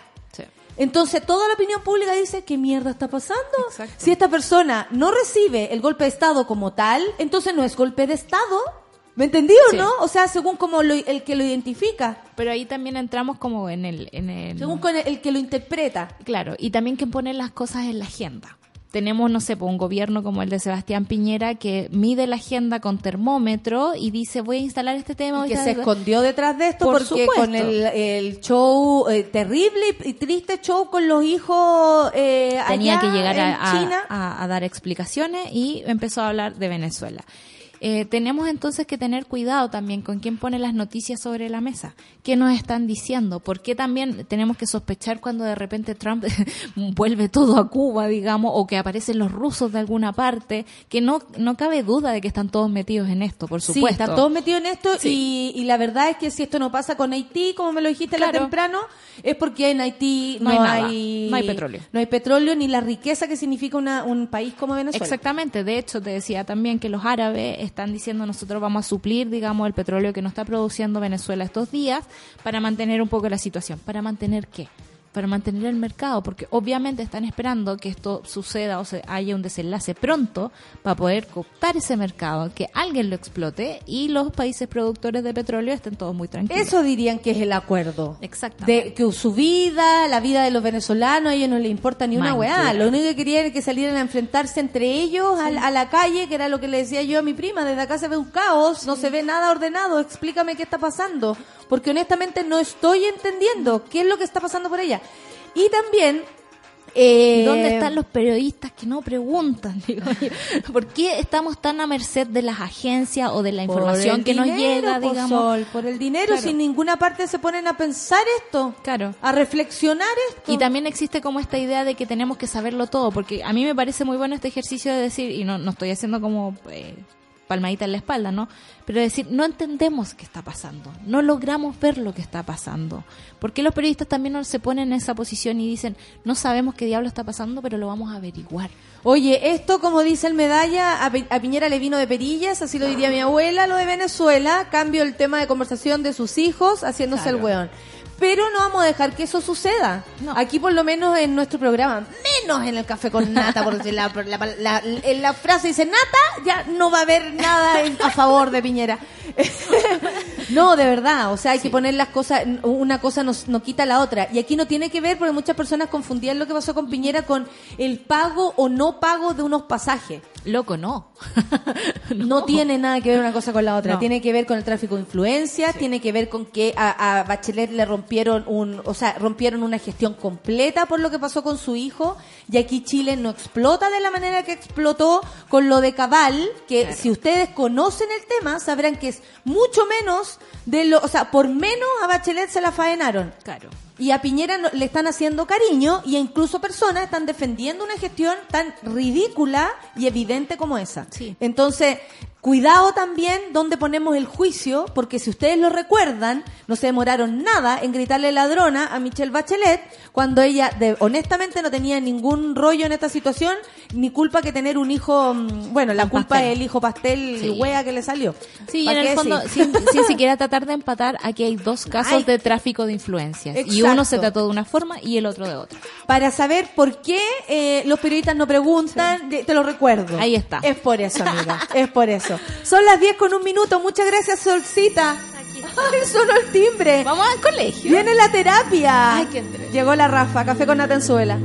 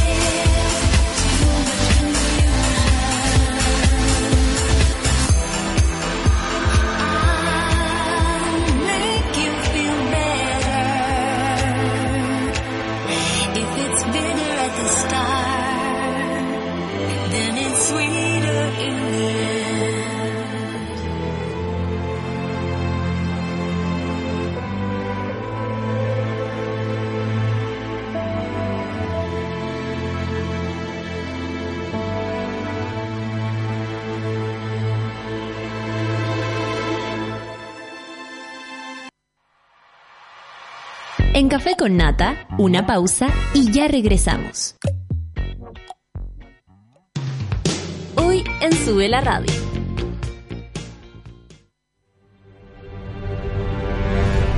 De lunes a viernes, a las 11 de la mañana, Rayen Araya lidera Super Ciudadanos, un grupo de opinantes movidos por la desigualdad social. Super Ciudadanos, hoy a las 11 de la mañana y cuando tú quieras en formato podcast, solo en subela.cl. Tómate un break al mediodía y engaña la tripa junto a Isidora Ursúa y Eleonora Aldea. Porque en Caseritas conversamos, echamos la talla y planeamos un mundo mejor. Siempre con amor. Caseritas, de lunes a viernes al mediodía en Sube la Radio. En otra sintonía.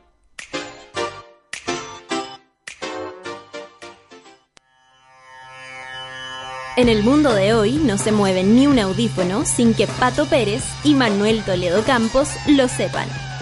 En Revolver nos gusta la música, nos fascinan los conciertos y amamos las buenas canciones. Todos los jueves a las 3 de la tarde, por Sube la Radio y en otra sintonía. Porque nos conectamos con el planeta y somos ecoresponsables, promovemos prácticas sustentables para que tengas a diario una taza de café con un sabor 100% orgánico, libre de pesticidas, químicos y fertilizantes. Un sabor puro e inigualable. Disfruta de la naturaleza y sus bondades. Vive la vida que amas. Vive cada momento. Marley Coffee te desea un gran día. Alegra tu día con Marley Coffee. Un recuerdo. El sexo es malo. Por lo menos para Sofía y las demás niñas de su edad. Eso es lo que les han dicho. Que el sexo es de los otros, no de ellas. La buena educación de Amanda Teicheri es una novela emotiva y profunda. Dos compañeras de colegio que a través de sus relatos cuentan la historia de una clase, de una noción de familia y de un país fracturado socialmente. Con Grupo Planeta te invitamos a leer La buena educación de Amanda Teicheri, una novela de la colección MC Contemporáneas, un sello de literatura para mujeres. Encuéntralo en todas las librerías del país.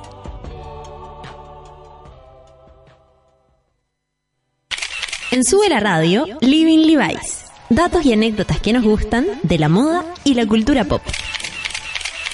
En la industria de la moda hay un nombre para todo y muchas veces es la cultura pop la que define cómo nos referimos a una prenda. Los pantalones de jeans que comienzan a la altura de la cintura fueron en un principio asociados a mujeres de mediana edad durante la década de los 80 y también los 90. Fue en un sketch de la serie de comedia Saturday Night Live, escrito por la comediante Tina Fey, que se le atribuyó el nombre de mom jeans a esta prenda de ropa que se consideraba poco favorable para jóvenes mujeres. A pesar del prejuicio que existía frente a este tipo de jeans, fueron usados por celebridades como Kendall Jenner y Jessica Alba, quienes revivieron la prenda como un indispensable en los closets del mundo. Living Levi's. Encuentra el auténtico jeans en tiendas Levi's y online en www.levi.cl. Ya estamos de vuelta en Café con Nata. Llega el otoño, cambio de temporada y en Levi's ahora encuentras todos los modelos de tiro alto que nos encantan. Son los calces high rise, hay rectos, otros más pitillos, con parches y otros destroyer. Para todos los gustos y para hombres llegó una nueva línea de jeans tupper que además se puede usar con zapatillas y quedan con un look vintage noventero. Encuentra la nueva colección en tiendas Levi's y online www.levi.cl.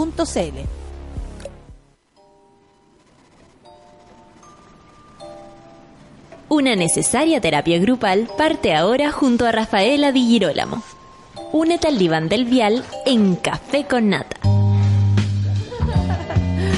¿Cuál es tu Twitter, Rafa? ¿Qué hiciste? ¿Cómo estás, Rafita querida? La gente te espera porque necesitamos esta, esta, esta terapia más que nunca, porque además estamos ansiosos por la terapia.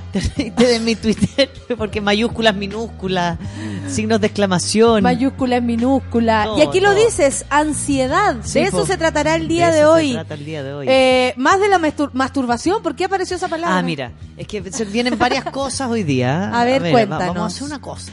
Nos No. entregamos, Rafa, nos Sí, entregamos. Ayer eh, comenzó el mes de la masturbación. ¿Ya? Ya, Mira qué interesante. Este mes es el mes de la masturbación. Entonces, con la Clau decidimos que, como en los últimos, creo que fue el primer año juntas o el segundo, Natalia, y el cuarto, ¿te acuerdas que hicimos dos momentos descriptivos de masturbación? Sí. Creo que fue el primero. Bueno, y nosotros vamos a preparar a nuestros monos y monas porque la- el próximo jueves vamos a hacer un proceso masturbatorio en la radio con Perfecto. cámara y todo. Vamos a ¿En traer implementos, Ah. traer unas vulvas y unas cosas para que las Ya. mujeres se vean. O sea, va a ser con streaming la Con próxima streaming, terapia. Dijo, dijo el jefe. Así es como se dice. Perfecto. Y entonces hoy día, ¿qué más importante que hablar de las limitantes? de los misma. procesos eróticos y placenteros, que es la ansiedad. O sea, y además la ansiedad como, como la forma de vivir de muchas personas. Claro. ¿Cierto? La forma de... Se ve positivo también a veces, la forma de lograr cosas, eh, quienes tal vez, mm, no sé, logran hacer más cosas en el día porque son ansiosos, o hay otros que la ansiedad los detiene y no les permite hacer nada más que pensar en eso que los pone ansiosos. Claro. Es como loca la ansiedad, ¿o no? La ansiedad Eh, es súper, Cuéntanos súper cómo, cómo se define primero la ansiedad. La ansiedad, a mí me gusta definirlo como un mecanismo defensivo Ya. ante situaciones que se consideran amenazantes, que puede ser no lograr ar- algo, desear algo, tanto, tanto, tanto y no saber cómo. Finalmente las limitantes que no me llevan a esta meta, alguna meta que yo me propuse, sea buena o sea mala, sea saludable o insana, el proceso para llegar a esa meta, si no es como yo quiero, no se dan las variables como yo las deseo, se dispara la ansiedad Ya. que tiene mucho que ver con el miedo, tiene que ver mucho ver con la frustración y lo que hace también al mismo tiempo la ansiedad es mantener el estado en alerta. O sea, la ansiedad tiene un espacio donde me mantiene despierto, me puede mantener lúcido, me puede mantener como en este estado Contento. defensivo, contento, o no, como pero estoy tan ansiosa que... Claro. Eso también se podría definir como, eh, no sé, por ejemplo, ¿estás ansiosa? Cuando a mí me lo han preguntado eh, respecto a shows, que podría ser como algo positivo, ¿no? ¿Estás ansiosa?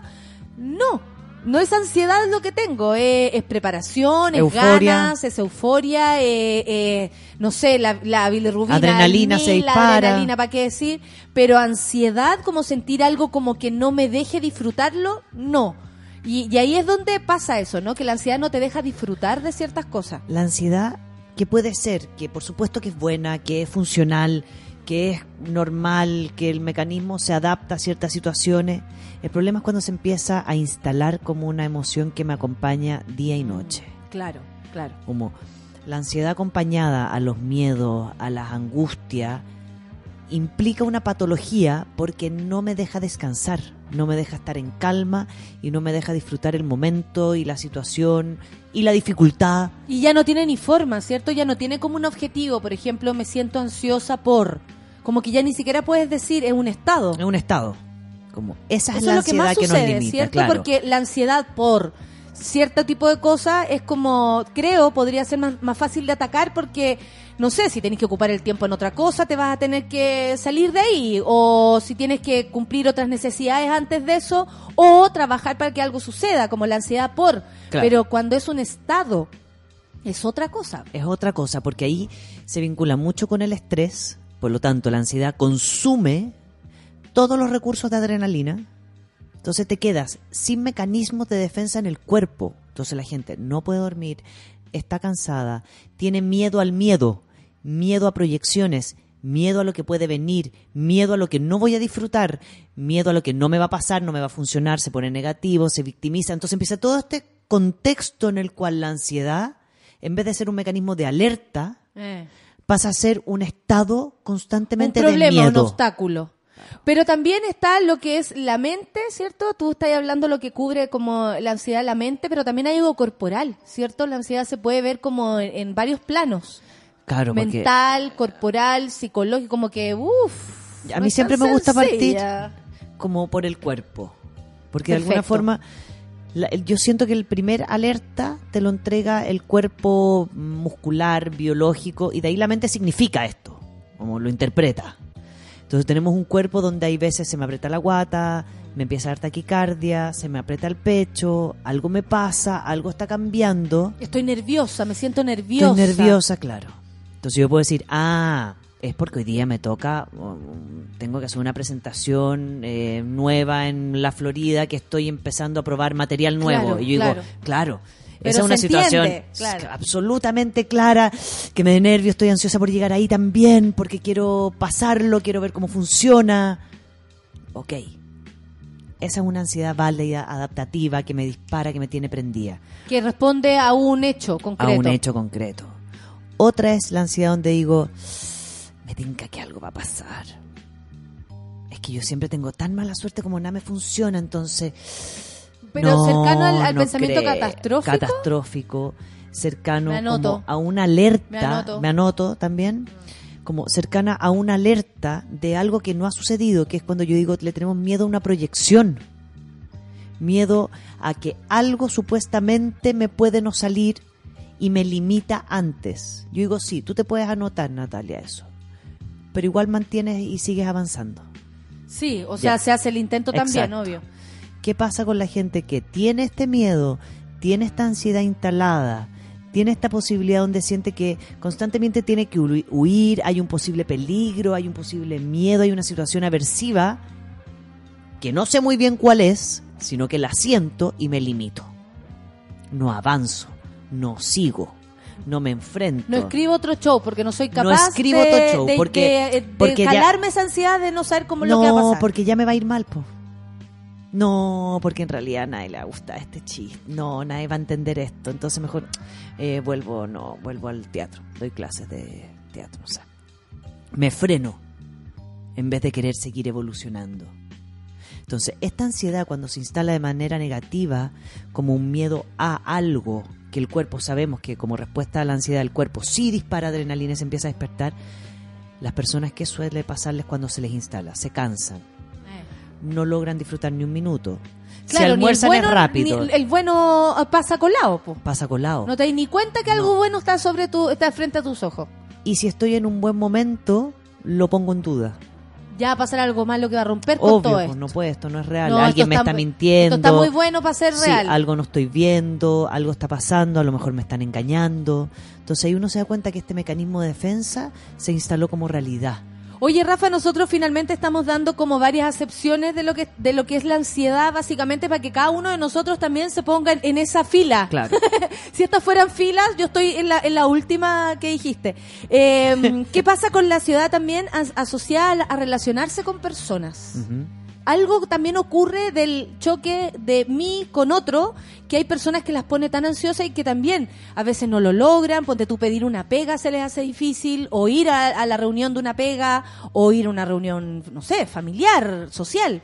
Eh, la timidez, ¿cachai? No poder encontrar pareja, porque obviamente si no eres capaz de aproximarte, eh, tal vez uno se transforma en alguien, no sé, eh, invisible en un propio lugar, así como, bueno, estoy acá y nadie me ve. Pero básicamente porque tengo tanta ansiedad que me escondo y no me estoy dando ni cuenta. Porque ¿Qué pasa con eso ansiedad- también? La ansiedad es un. De alguna forma es, es un. tras- o sea, hay muchos trastornos que tienen ansiedad. Ya, sí, que, que la contienen. Claro, que, que es Ya. parte del trastorno. O sea, la agorafobia tiene ansiedad. Eh, el, bueno, el trastorno de ansiedad generalizada, que esa es cuando ya la, ansiedad y el miedo es persistente y excesivo en cualquier actividad. Trastorno de pánico tiene ansiedad. Eh, las fobias tienen ansiedad. Eh, las depresiones también tienen ansiedad. Etapas de la vida, perder el trabajo, un nuevo trabajo, son episodios y momentos que la ansiedad es parte de lo que va a suceder. Entonces los síntomas son variados. Eh, nerviosismo, agitación, ritmo cardíaco se acelera, la respiración, sudoración, temblores, eh, problemas para conciliar el sueño, problemas gastro, eh, como la guata, intestinales, problemas para controlar las preocupaciones. No puedo soltar las preocupaciones. Entonces constantemente estoy en un estado de alerta ante algo. Y que no está a veces siquiera esto- pasando a veces. que a veces no está pasando. Entonces cuando llamamos como uno de los de los para mí, para mi consulta, uno de los síntomas más común en la actualidad es el trastorno de ansiedad generalizada. Que finalmente es Como que la ansiedad te ganó, te tomó todos los episodios constantes de ansiedad, miedo, eh, miedo como a, a- a que me pueda venir un ataque de pánico, aunque nunca lo haya tenido. Pero, eh, y eso, Rafa, eh, es como la acumulación de cosas, es algo que yo no dejé escapar en su momento, que yo no resolví, porque de pronto te das cuenta que estáis en eso cuando ya te sentís mal, cuando ya te viste llamando a los doctores, Claro. cuando te vas camino a urgencia porque tu corazón no te está dejando respirar, ¿cachai o no? Como, ¿algo gatilla la ansiedad o es simplemente viene desde adentro? ¿Cómo lo, po- cómo lo podemos ir entendiendo? Porque mucha gente acá está, está colaborando con sus eh, con sus opiniones y dice la Mónica, a veces me siento ansiosa como esperando que suceda algo. Claro, como algo tiene que pasar. Eh, locura, la despachatada, dice que buen tema, muy ad hoc para nuestros tiempos, difícil lidiar con ella, pero es posible de manejar, estamos en eso, se lo dice a sí misma. Seba dice, mi querido Seba, pedazo de tema la ansiedad, lo que hoy estoy manejando, fumaba por ansiedad y ya llevo un mes sin pucho y la ansiedad controlada hasta el momento. El Diego dice, creo que tengo un, un tema no menor con la ansiedad en general, cada vez me dura menos todo. Literal, las barras de chocolate, la marihuana, eh, incluso a veces armo rutas más largas en cleta para matar la ansiedad. El Matt dice, o sea, decimos que la ansiedad patológica vendría siendo la desesperación por imaginarme los resultados de todo lo que pasa en mi vida. Por ejemplo, Wow. si eso es, es- esa es una muy buena pregunta porque de alguna forma si yo me veo constantemente con el foco de atención en este eh, futuro proyecto lo que vendrá lo que irá a pasar no logro disfrutar la famosa frase el aquí y el ahora La Lora dice, me toma el tema, pero mucho, yo sufro ansiedad y lo descubrí hace poco y la weá es heavy, me paraliza, me pongo rígida, no duermo bien y lo peor de todo es que me angustia y me encierro. ¿por qué está ansiosa?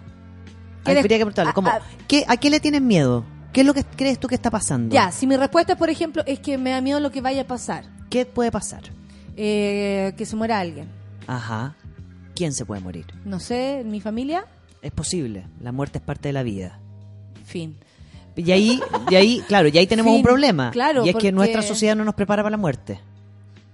Por ejemplo, ese es un miedo constante. Miedo a quedarme sin pega. Por ejemplo, eh, la gente, pega. no sé, que está... Terrible. eh, es, ese miedo es concreto además, porque puede suceder. ¿Y de dónde viene ese miedo? Bueno, todos son concretos, pero ese tiene que ver con que alguien decide por ti. Y que estamos en una sociedad donde el abuso de poder es gigantesco. Que Entonces los jefes lo que quiera, siempre están, el abuso de poder en cualquier jefe o jefa o líderes, como se llaman ahora, que me parece lo más ciútico que hay, porque no estamos en una sociedad donde hay líderes. No, no, no.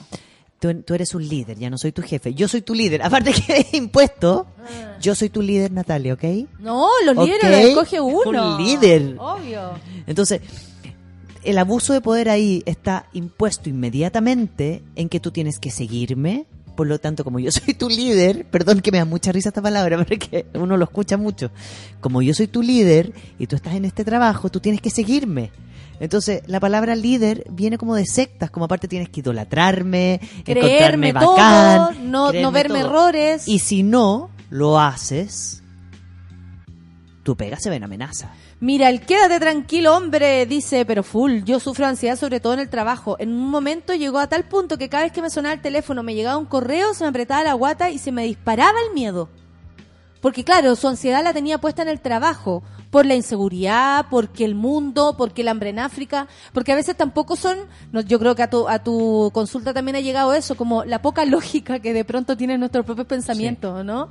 Como, ¿qué te duele? Puta, que me duele todo, pero ¿qué? Todo. Es que no sé, hay gente que no tiene que comer no sé a dónde, pero Natalia, tú estás acá, al fin del mundo, en un país de mierda. Créeme que hay mucha gente que opina que tú eres África.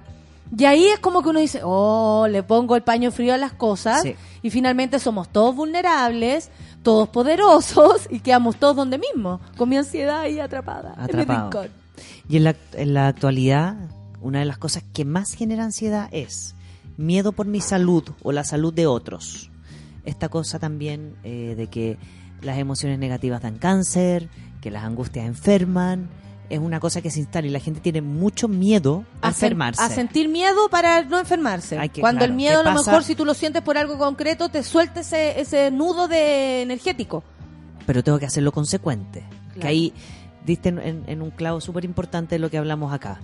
Siempre hemos dicho que una de las cosas que para nosotros genera dificultades es cuando mi guata, mi cuerpo, mi pecho me está mostrando una alerta y mi cabeza lo está entendiendo desde un lugar negativo. Entonces, amanezco con aceleración y taquicardia. Y en vez de decir, pucha, pude haber tenido un mal sueño, dormí súper abrigado y transpiré En realidad heavy. mi pega es de mierda. ¿Cómo no me voy a sentir podría si me tengo que porque ir para allá? Pude haber pensado en el maldito PowerPoint que no le puse el tilde y me van a huear por el tilde, eh, etcétera, Digo, voy a amanecer ansioso porque tengo miedo. Mira, Rafa, aquí Feña pone una duda que yo también la tengo. Dale. Que expliques la diferencia entre angustia y ansiedad.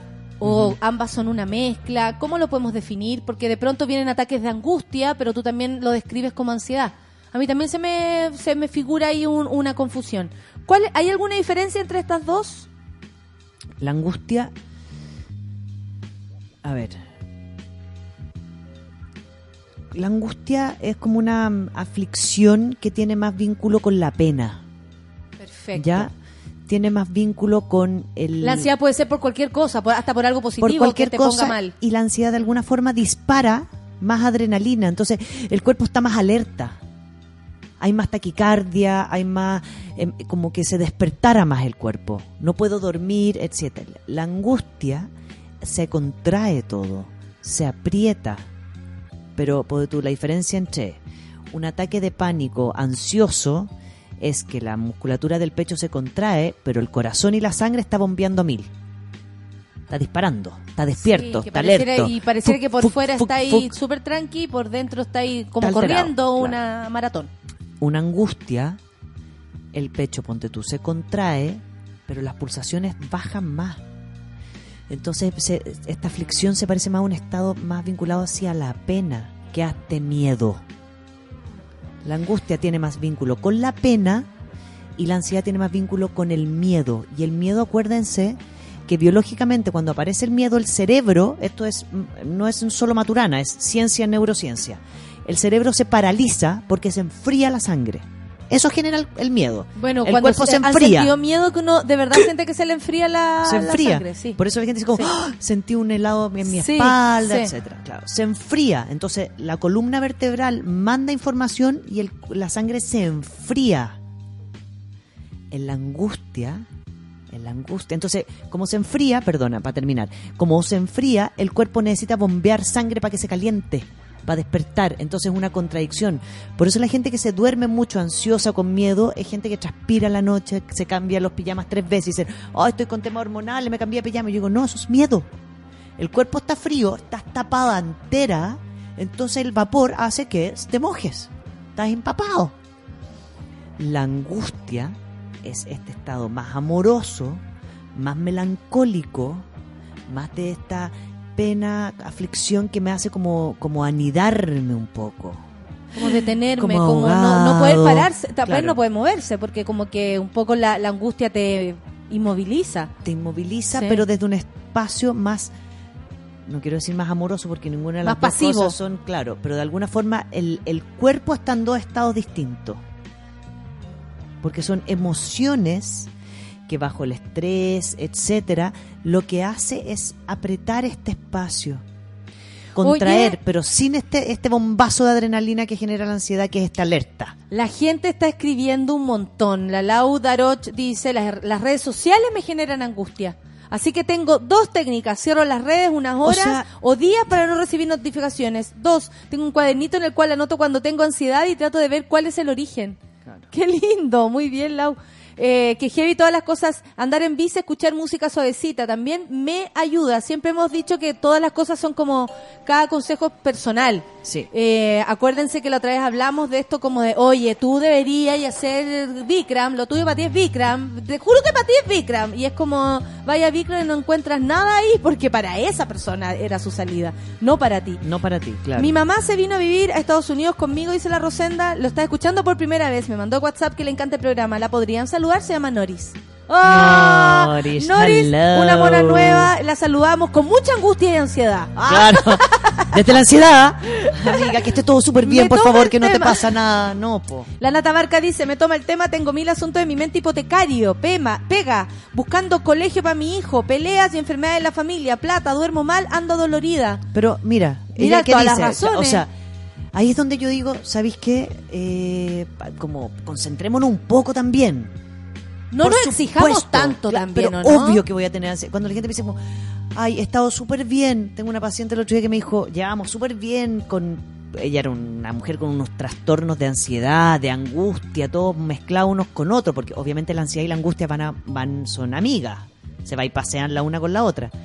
Claro, y en un momento tuvo un problema con su jefa y no sabía si le iban a echar de la pega o no. Entonces llega a la consulta y me dice, ay, llevo tres días súper mal, parece que estoy con crisis, recaí, el tratamiento no ha funcionado. Y yo digo, ¿pero qué pasó? Y después me dice, bueno, y aparte parece que me van a echar. Y yo, ah, ok, concentrémonos. Si estoy pensando que me pueden echar, lo mínimo es que me preocupe. Lo mínimo. Es como cuando yo estoy en la consulta y de repente me cancelan tres pacientes. Me angustio porque mi cálculo matemático, como, no- Obvio. como uno independiente no tengo sueldo, es, ay, si me cancelan tres más, no sé si alcanzo a pagar el colegio los meses este fin de mes. Claro. Y ese es el cálculo. Y en ese minuto me angustio. Obvio. Porque hago un cálculo matemático. No me puedo. No puedo sorprenderme de angustiarme en situaciones que son dificultosas. Lógicamente dificultosas. No es tan Obviamente extraño, dificultosas. Claro. No fantasiosas de un futuro y, un pro- y una proyección fatalista. Sino que en la realidad tengo tres deudas. Tengo que pagar el médico. El tengo mi hijo le sale dentista. La gente cuando le dicen tienes que ponerle frenillo a los hijos. Listo. Porque es Cagaste. carísimo. Meses de ansiedad y angustia, por supuesto. Claro, claro que sí. Claro. Yo también tengo la sensación, Rafa, que como seres humanos nos exigimos demasiado. Bueno, vamos a hablar de eso Sí. y más. Y nos seguimos como estar súper bien. Sí, no, y Oh. además no entender Come que on. todo lo que nos habló la Lau, o, o no me acuerdo ya que la Nata, la Nata, la Nata Barca, eh, es, corresponde a sentirte nervioso. Si tenéis todo eso. es Deuda, como- no sé qué, bla, bla, bla, mi mamá enferma, como, sí. Sí, Como- te entiendo. Te entiendo. Hasta yo tengo angustia como, por ti. veamos cómo, cómo lo sostenemos, como tu, tu estado me genera a mí mucha angustia. Liricistas y solo de Medina con Entiéndelo. Café con Natanzuela.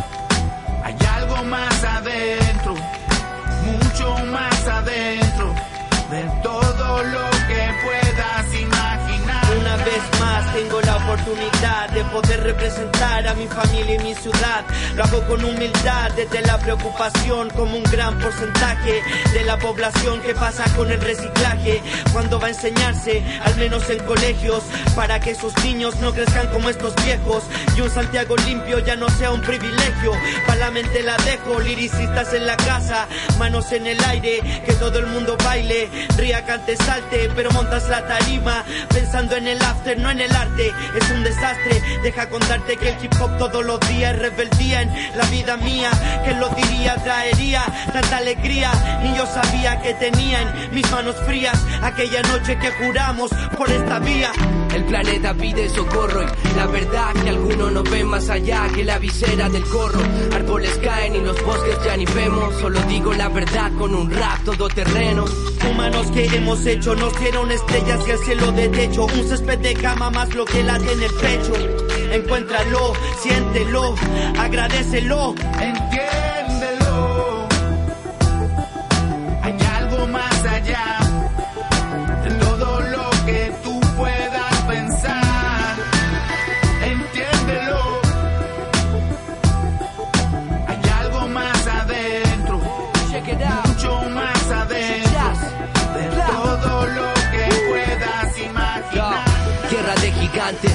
De hormiga.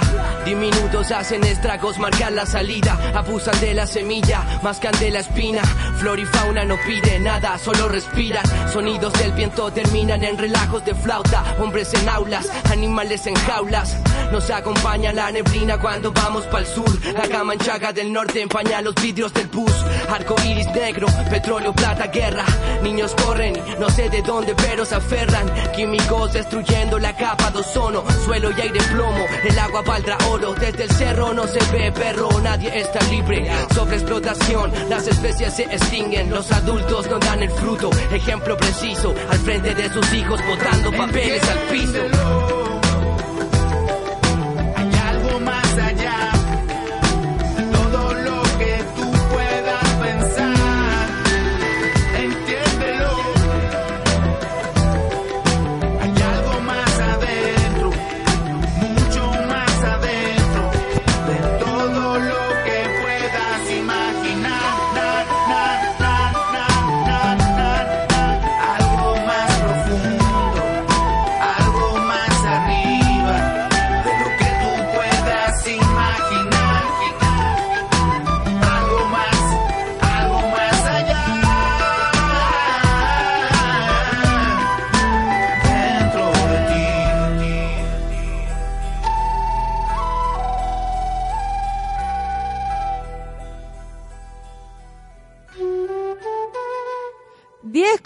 38 y seguimos con la ansiedad. No, perdón, con la terapia. Con la ter- Ah, ah. no digas mi nombre. Ya. Mi pololo está pasando por esto, no sabe qué le pasa, se siente podrido por dentro y que desilusionó a todos los que ama, familia y polola. Se alejó de todos y no puede estudiar para su examen de grado. Ok, ¿Viste? le di un tema ya. ¿Cachai? Como de alguna forma el miedo, voy a hacer una proyección, ¿ah? Con esto no, es difícil, pero especulemos. Claro, no somos la doctora Cordero para andar mirando una foto y hacerle terapia. Se asustó la doctora con Katy. Se asustó. Es Se que lo que hizo estuvo mal, pues estuvo no pésimo. corresponde. Mírenlo. Oye, y desde mi ansiedad estoy con mi cabeza diciendo que, que le quería dedicar este programa yo al Nico y al Benjita que nos están escuchando y nos mandan una foto. Al Nico y al Benjita. Que los amamos mucho, están tomando cafecito. Y tanta gente que nos está escuchando así gente. atentamente porque dicen, este tema, dice el Darelo, me sirve Dale. demasiado, necesito terapia, da ansiedad. ¿Cómo puedo empezar? ¿Cachai? Como por dónde empiezo cuando tengo ansiedad. Entonces, esta chica le dice a él, te voy a dar un tiempo, aunque sea largo, pero necesitas buscarte ayuda. Pero a ella le inseguriza estar sola, le genera ansiedad eso, quiere estar con él, pero él no está en esta, bla, bla, bla, bla, bla, bla. Este es el punto. Este hombre está aterrado por el examen de grado. Eso le genera una ansiedad terrible. No tiene que ver con y ella. desde ya, su proceso de victimización, eh, que puede ser depresión, angustia, no digamos manipulación, pero entró en un No, estado de víctima. ca- eh, porque cada uno sabe cómo Porque, le afectan claro, las y, cosas. y puede que no cache todavía. Mm. Pero en el fondo es desilusioné a. Yo digo, a ver, nadie desilusiona a nadie. ¿No? Esa, es como, es demasiada carga pensar que mi futuro te tiene que importar tanto a ti que si yo no logro algo, no va a haber otra oportunidad. Como seres Siempre- humanos nos hacemos mucho de eso cargo, ¿no? Como de expectativas ajenas, sobre todo de los Supuestamente papás, sí. los mamás, las pololas, la sociedad, los compañeros, Claro. mi colegio, no tengo idea, pero hay muchos ruidos. Entonces desde ahí lo que estoy haciendo es, me da tanto miedo la prueba, siento que me va a ir mal, que no la voy a pasar, voy a tener que dar mi examen una, dos o tres veces. Entonces en vez de decir, chucha, ¿sabes que Creo que me va a ir pésimo.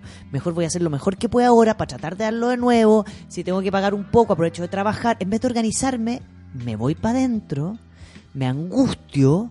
Ni me siquiera puedo cierro, así. ¿cachai? Que ahí un proceso ansioso que es la prueba lo hace angustiarse. Y Lo que hace que tu prueba salga aún peor. Claro. Porque tu Y- grado de Y ansiedad... empiezo a decir, mejor me alejo para no hacerle daño a nadie, porque ya desilusioné a todos los que me aman. A mi madre, a mi padre, a mi polola, a mi profesor, a mi tutor. No, mejor Entonces yo, solo, que no puedo, me alejo de ustedes para no hacerlos sufrir. En vez de decir, ¿sabéis que necesito ayuda? Estoy súper angustiado. Ayúdenme a estudiar. Necesito cariño, por favor apóyenme, empújame en la mañana. Ya, ya bueno, hagamos un SOS.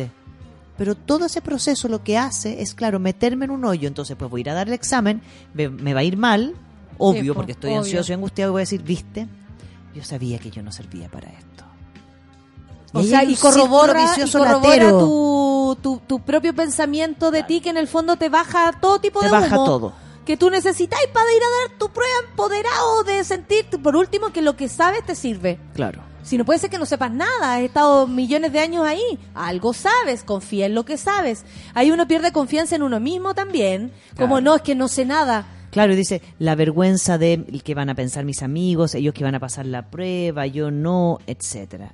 Porque sabe que los amigos sí, y él no. Pura Claro. inseguridad Y es también. un dolor de mi chica que lo debe tener con el colon hecho mierda. Dolores físicos, dice, mira, tiene el hombro tomado, ¿cachai? Está angustiada porque, porque no tiene pega, tiene que estudiar para el examen de grado. En el fondo es, sí, hay una urgencia, que es el examen de grado. Ya a la gente le apanica no pasarlo, por supuesto. Obvio, lo vemos a Por diario supuesto. eso por aquí también. Los monos siempre nos comparten su proceso. Su proceso es terrible. Pero ¿sabes qué? Uno, si hay algo que yo he aprendido, es hay segundas oportunidades. Y si uno siente que va a perder y va a tener que trabajar tres veces más y va a tener que encontrar tres pegas, bueno, así se hace. ¿Cachai? Así se hace. Yo cuando quería sacar mi postítulo, estaba con mis hijos, estaba con el colegio, estaba Oye, con no sé Rafa, qué. pero bueno, eh, ahora, pegas. ahora han habido una conversación respecto a eso y que, es- que es la generación básicamente que no quiere. ¿Qué querí? ¿Qué de agua no son de los Ah, ya. Eh, espérate, lo podemos pedir porque no está aquí. No, no está. Eh, uno. Ay, se me La fue generación idea. que- Ay, Es una generación que ya no quiere hacer las cosas como tú. Que ya no quiere cargar con hijos y al mismo tiempo estudiar y al mismo tiempo trabajar. Ya no quiere. ¿Por Claro. qué? Porque además ve que no hay resultados positivos si lo hace. ¿De qué me sirve si yo estudio, trabajo y al final no tengo ni siquiera para comprarme unos jeans, weón, y ando con estas weas rotas? Por ejemplo. Exacto. ¿Cachai? Ya hay un hay una conciencia también de que, que finalmente hay, hay harto esfuerzo que uno hace y que no va, Y que es y que no va a parar a muy ninguna parte. No. ¿Cachai? Entonces, probablemente ese pensamiento también se cruza con aquel que dice, o la dignidad o lo que sea, que dice, no, po, no quiero sacarme la cresta tanto si al final esta nota de mierda no me sirve para nada. Como cuando uno aterriza tanto las cosas que después tú decís, bueno, nada vale nada. Pero ni la prueba vale nada, ni el examen de grado, porque en 10 años más a esta persona no le va a importar, ¿me cachai? Y todo eso. Pero, pero también existe eh, como esa ansiedad de no estoy haciendo lo correcto por mí, como lo que me gustaría versus lo que estoy haciendo, lo que yo sueño versus lo que logro. Sí. También ahí la ansiedad llega cuando te das cuenta de eso. por la frustración de lo que yo pensé que iba a ser. Yo creo que es, es- es muy difícil entender que el futuro que yo pretendía para mí no es. Como te acuerdas una vez que hablábamos de una paciente que me hablaba a mí del futuro, del futuro, del futuro, y yo le dije, una, pero tú te imaginas ese futuro cuándo? Claro, ¿de, qué- de me estamos dijo, hablando? No, yo creo cuando tenga cuando tenga 30 años. ¿Y Silencio. tenía? 35. El futuro ya había pasado. Y ella todavía estaba inconscientemente en una infancia pensando que cuando, Cuando sea grande. cuando sea grande voy a. Entonces, no, todavía me toca porque yo creo que cuando yo logre mi futuro voy a no sé qué, no sé qué. Y de repente yo le digo, perdón, pero ¿cuándo? ¿En qué? ¿A qué edad ¿Cuánto te habías proyectado esto tú? No, como desde los 30. Y ella misma dice 30, silencio.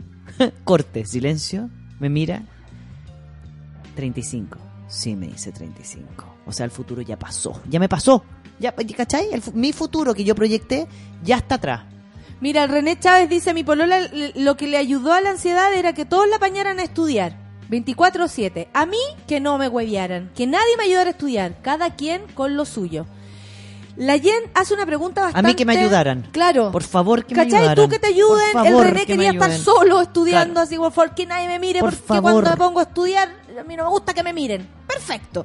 La Jen dice, ¿cómo podemos manejar la autocompasión en momentos de ansiedad y o angustia?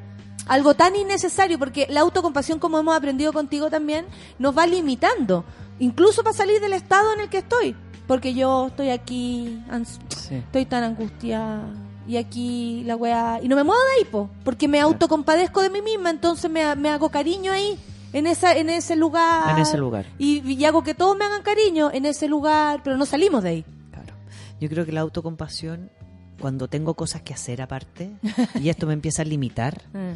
hay que moverse del lugar donde aparece la autocompasión. O sea, si mi lugar de autocompasión aparece acostada en mi cama, tengo que ponerme un buzo, amarrarme el pelo, hacerme un café y ir a la esquina al parque a echarme a ver si la autocompasión va a aparecer en el parque. O sea, Igual es, es- es rudo. La autocompasión, cuando me está limitando y estoy entrando en la victimización y en la soledad y en la angustia, y este es un círculo que empieza a dar vuelta, porque una cosa es acostarse a llorar y ver Netflix feliz porque quiero descansar. Y otra cosa es acostarme y llorar y ver Netflix porque nadie me quiere, nadie me ayuda, nadie me apoya, nadie no sé qué. Yo estoy a acostar en la cama sin hacer nada. Autocompaciéndome de que finalmente yo no voy a lograr nada. Igual Nadie- es como flojo, eh, como que uno cae en un... eh, autocompasión se parece un poco a la comodidad, a encontrar un lugar cómodo para no salir de ahí. Exacto. Es súper vicioso. Eh. Es súper vicioso porque también, y aquí es donde parte la, la cosa bonita, la pena y la angustia y la melancolía bien instalada también es súper rica. Es rico acostarse, abrazarse, llorarse. El punto es, si eso me está frenando a estudiar para el puto examen que tengo que dar, tengo que levantarme y voy a llorar al parque. Yo tengo Y a, la ver si, sensación... y a ver si en ese lugar va a aparecer igual. Porque lo más probable, Natalia, es que la autocompasión aparece en, en, en momentos, situaciones y personas con las cuales se puede gatillar. Pero si yo voy a sentarme al café de la esquina y pido un cafecito y me siento frente al computador, lo más probable es que a lo mejor veo las noticias, otras cosas, pero no me instalo en la autocompasión en ese lugar. Entonces tengo que identificar eh, cuál es el lugar de daño para las cosas que yo necesito hacer. O sea, cuál es el lugar que me acomoda, que me limita y que me frena. Oye, Rafa, yo tengo la sensación de que como seres humanos también, y lo digo por mi proceso, mi propio proceso que estoy viviendo, que uno se exige demasiado. O sea, cuando aquí la mona dice, es que estoy angustiada porque el colegio es mi hijo, porque me pueden, eh, no sé, embargar, porque más encima me pueden echar de la pega, mi marido está colgando de su trabajo también, tengo un hijo que tiene que ir a hacerse examen, entonces me tiene nerviosa y no sé por qué me siento ansiosa. Como que de pronto uno tampoco toma en consideración todo lo que le pasa. Claro. ¿cierto? Y es como cuando vaya a terapia te dicen, lógico.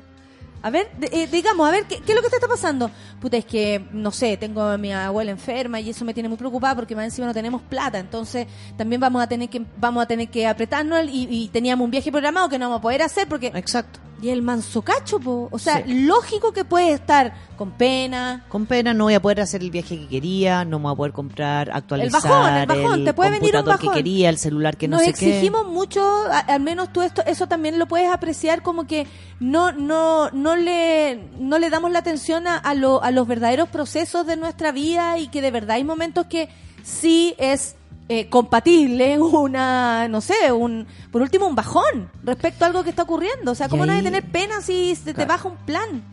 Y ahí, Natalia, es cuando a- nosotros hablamos de volver a la parte más humilde y más cotidiana. Eh.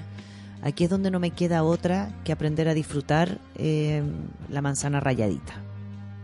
Como, ¿querías hacerte una manzanita? Ráyala, échale un poquito de miel y acuérdate de tu manzana rayada cuando eras chiquitito y acuéstate en la cama. Como, sí, no voy a poder ir a tomarme el pisco sour con mis amigos porque no me da.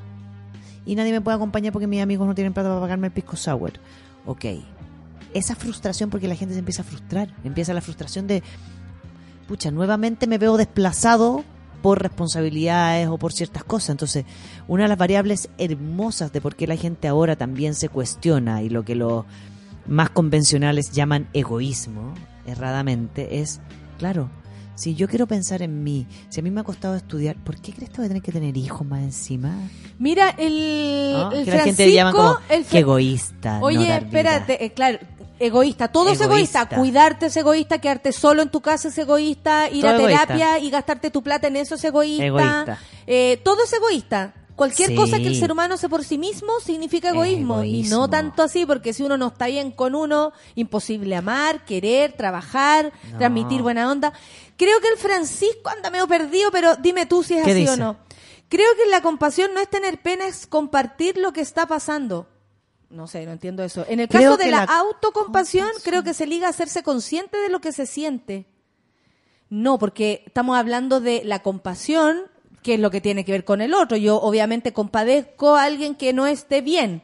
Por ejemplo, si veo un niño caminando a pata pelada, yo lo compadezco. Lo Y, la, el- y lo- la- la idea sería ayudarlo, no solamente compadecerlo. Pero la autocompasión, por lo menos como la estamos describiendo, y aquí lo hace la Rafa, tiene que ver con ese sentimiento de de detención, como cuando uno se detiene y no se hace cargo solamente porque se autocompadece. Lo que pasa es que la autocompasión, por definición, que es como la autoindulgencia, es un sentimiento de pena, ¿ya? Que uno experimenta en situaciones adversas, cuando esa situación no ha sido aceptada y no se, no se tiene ni la confianza ni la habilidad para adaptarse a ella. Entonces me compadezco de mí mismo porque no puedo y sé, me autoconvenzo de que no puedo salir de esta. No estamos hablando de autoanálisis, de autoconocimiento, de procesos de desarrollo de asumir individual. penas. No, no, estamos hablando de no, eso. No, no, La autocompasión, por definición, es que yo me creo víctima de una situación negativa y por lo tanto creo como merecer condolencias. Eso es por definición, no mío. Definición aquí vamos con, con lo que nos dicen la- las reales academias. Entonces, este sentimiento negativo que no sirve, digamos, para No tratar situaciones para adversas, no nos sirve, porque lo, lo que quiero, lo que quiero hacer es como despertar en el otro eh, o consejos o cosas que finalmente me ayuden a mí a salir de esto que yo digo, que yo definí que no puedo salir. Oye, eh, eso, mira, la, a ver, eh, es pura verdad, dice la nata, me autoexijo, pero no me dejo que me paralice la angustia, trato de drenar con cualquier cosa, música, caminar, me digo, ver, paremos una cosa a la vez y vamos de nuevo. Es que, ¿sabéis qué, nata? E- e- esa sensación también que uno tiene que sobreponerse constantemente es agotadora, po. Claro. O sea, si ya me está pasando un montón de weas por encima. De verdad que este, no sé, por ejemplo, este principio de año para mi familia ha sido súper duro. Y uno de pronto dice, oh, pero ¿cómo no te debes sentir agobiado? Agobiado. Y también a veces no es, no es, no es tan fácil salir ni a, co- ni a caminar, ni a correr, ni, ni una hueva. Entonces, eh, también es mejor definirlo, creo yo, como, como parte de lo que ocurre por el, por el hoy, por Sí. lo que está hoy no pasando. Y ahí, Natalie, hay algo súper importante. Cuando, cuando estoy en estas situaciones muy estresantes, eh, no entrando en la autocompasión, porque no queremos entrar ahí, pero siento que voy a entrar ahí, la gente suele exigirse extra, por ejemplo. eh, tengo que dar mi examen, estoy, mi polola me pidió un tiempo, estoy entrando en un estado depresivo y la gente dice, ah, entonces ahora me voy a levantar a hacer deporte a las 6 de la mañana para darme energía. Claro, y a las 2 estoy raja. Acuérdense que el cuerpo, el cuerpo tiene límites de energía, límites de adrenalina. Y el deporte muchas veces me hace renovar eso, pero a veces me hace gastar energía que necesito para pensar. Como, mídanse también. Tengo un paciente que se está súper depre con la energía baja, bajando de peso y se le ocurrió ir al gimnasio cinco veces a la semana y le dije, pero tú tenés que acostarte. Ay, pero es que si me, me acuesto me siento culpable que debería hacer otra cosa y deporte. No, tu cuerpo necesita reservas. Como, date una tina, hazte un masaje, pide cariñito, pero no te sobras exija, o sea, no te sobreexija a tal nivel que vaya a gastar toda la energía que tiene tu cuerpo. Claro, claro, claro. Uf, pero es que también uno dice, me quiero ayudar, po. Claro. Y te angustiáis, eh, te angustiáis, po, porque decís, puta, no me estoy ayudando a mí misma y yo soy lo único que tengo, entonces me tengo que ayudar y si a mí me hace súper bien hacer endorfina y al mismo tiempo... ah. O, o la gente que, que está así, cansada, y dice, entonces, y, y justo se le ocurre hacer dieta. Entonces digo, ¿cómo no vas a comer carbohidrato cuando el carbohidrato es lo que te da energía? Es que me bajan antojos de ansiedad. Bueno, porque si te bajan antojos de ansiedad, será porque a lo mejor necesito sí comerme un plato de pasta a las 7 de la noche y no comerme una puta lechuga porque a las 12 se me van a dar ganas de comerme la marraqueta. O al- claro, claro. O sea, si a las 12 me quiero comer. lo que estáis Claro. haciendo. Si me estoy chantando la barra de chocolate a las 12 de la noche, es porque mi cuerpo necesita Algo, carbohidratos, algo que azúcares. está pasando, Entonces, en vez de eso, a las ocho y media, nueve, me hago un plato de pasta increíble, rica, con mantequilla, con crema, con atún, crema atún mi favorito, y listo. Oye, y ¿qué asume qué- que necesitas energía. Ya, como para cerrar, ¿cómo, ¿qué consejo? Y, y yo sé que puede ser súper irresponsable porque no estamos en la terapia, no estamos pagándole a la Rafa para que nos diga lo que nos tiene que decir a cada uno. Pero, ¿qué consejo podemos recibir como seres humanos para la ansiedad eh, que estamos sintiendo? Ya, Hay uno. muchos que se están aquí, Sí. eh, me toma, me toma, me toma Me el toma, tema y toma. estamos súper trending topic gracias a, a que la ansiedad nos tiene así. es un hashtag muy ansioso. esta Muy ansioso. mañana. Mira, uno, físicamente, Si todos se miran ahora cómo están sentados Ya. y tienen el pecho contraído y la guata contraída y estoy sentada hacia adelante más que hacia atrás, eso, como, en- Como como hacia hundiendo. adentro, como hundiéndome más que afuera, ¿Eh? Es el minuto de sentarse bien. Ya. Sentarse- Empecemos por esa. Parte por sentarte en la punta de la Consejo silla. para todas las pies- monas, los sí, monos, donde quiera que estén, en su propia casa. Sálganse donde estén. Siéntense en la punta de la silla, Ya, los pies bien puestos en la estoy tierra, haciendo. como si me fuera a caer. Porque eso me obliga a sentarme derecho. Como si me fuera a caer. No puedo contraerme. Hay algo que yo Tengo que también estoy sentarme. aprendiendo. ¿Puedo colaborar? Yes. A respirar profundamente y botar hasta que ya no te quede más aire. Y estrellita. ¿Qué es estrellita? ¿Qué es estrellita? Abro las manos en diagonal. ¿Ya? En diagonal hacia arriba. Sí, ¿ya? sí, lo estoy y me haciendo. pongo los homóplatos a la altura de la silla, de la cama, de la mesa y me tiro para atrás. Afirmando a la altura del homóplato para que se abra todo lo que es la caja torácica superior, las primeras vértebras, las primeras clavículas, perdón. Si le falta el aire, no es que le, fa- le esté fallando el pulmón, el Nada. corazón, es porque estamos angustiados. ¡Angustiado! Entonces abro, pero no en horizontal. Hacia arriba Es para abrir diagonal. el plexo acá en todo. diagonal, no horizontal. Horizontal no sirve. Esto Pies es hombro. en la tierra, de, Pies de pronto uno no, está pisando huevo, uno siente que anda así como Sí. deambulando y que la, la Y no cabeza es- es lo que te mueve. Y no es apoyarse el respaldo en la... eh, cuidado, no es el apoyo en la silla. La gente dice, ah, me voy a sentar bien y me apoyo en la silla. Porque ahí descanso la espalda.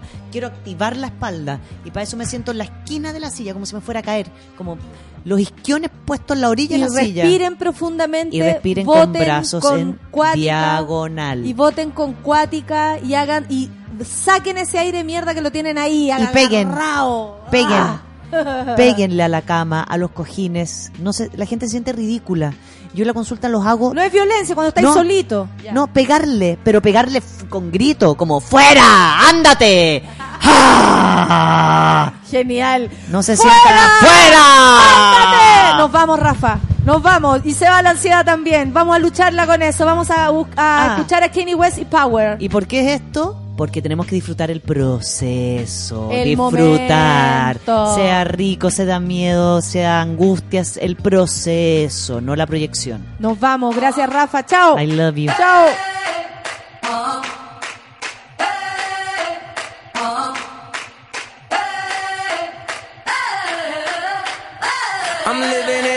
21st century, doing something mean to it. Do it better than anybody you ever seen. Do it strange from the haters, got a nice ring to it. I guess every superhero need his theme music. No one man should have all that power. The clock's ticking, I just count the hours. Stop tripping, I'm tripping off the power. Broken, the schools closed, the prisons open. We ain't got nothing to lose, motherfucker, we rollin'. Huh? Motherfucker, we rollin'. With some light skinned girls and some Kelly Rollins. In this white man world, we the ones chosen. So good night, cool world, I see you in the morning. Huh? I see you in the morning. This is way too much, I need a moment. No one man should have all that power. The clock's ticking, I just count off the power.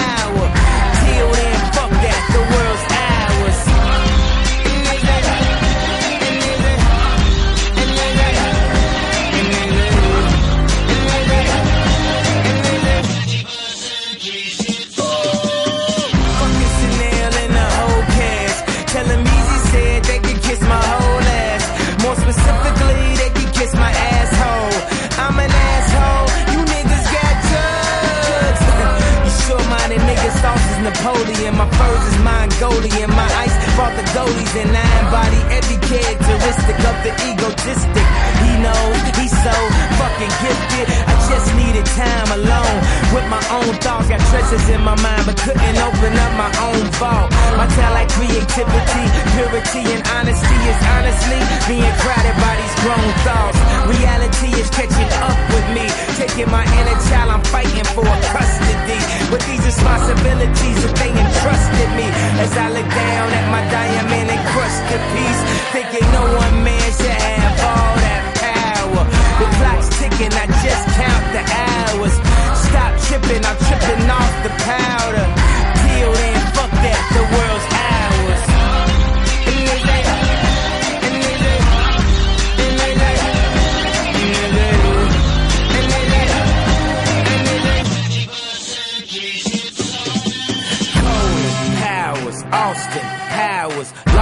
translation with a whole fucking nation. They say I was the abomination of Obama's nation. Well, that's a pretty bad way to start the conversation.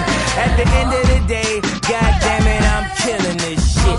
I know damn well y'all feeling this shit. I don't need your pussy, bitch, I'm on my own dick. I ain't got a power trip, who you going home with? How ye doing? I'm surviving. I was drinking earlier,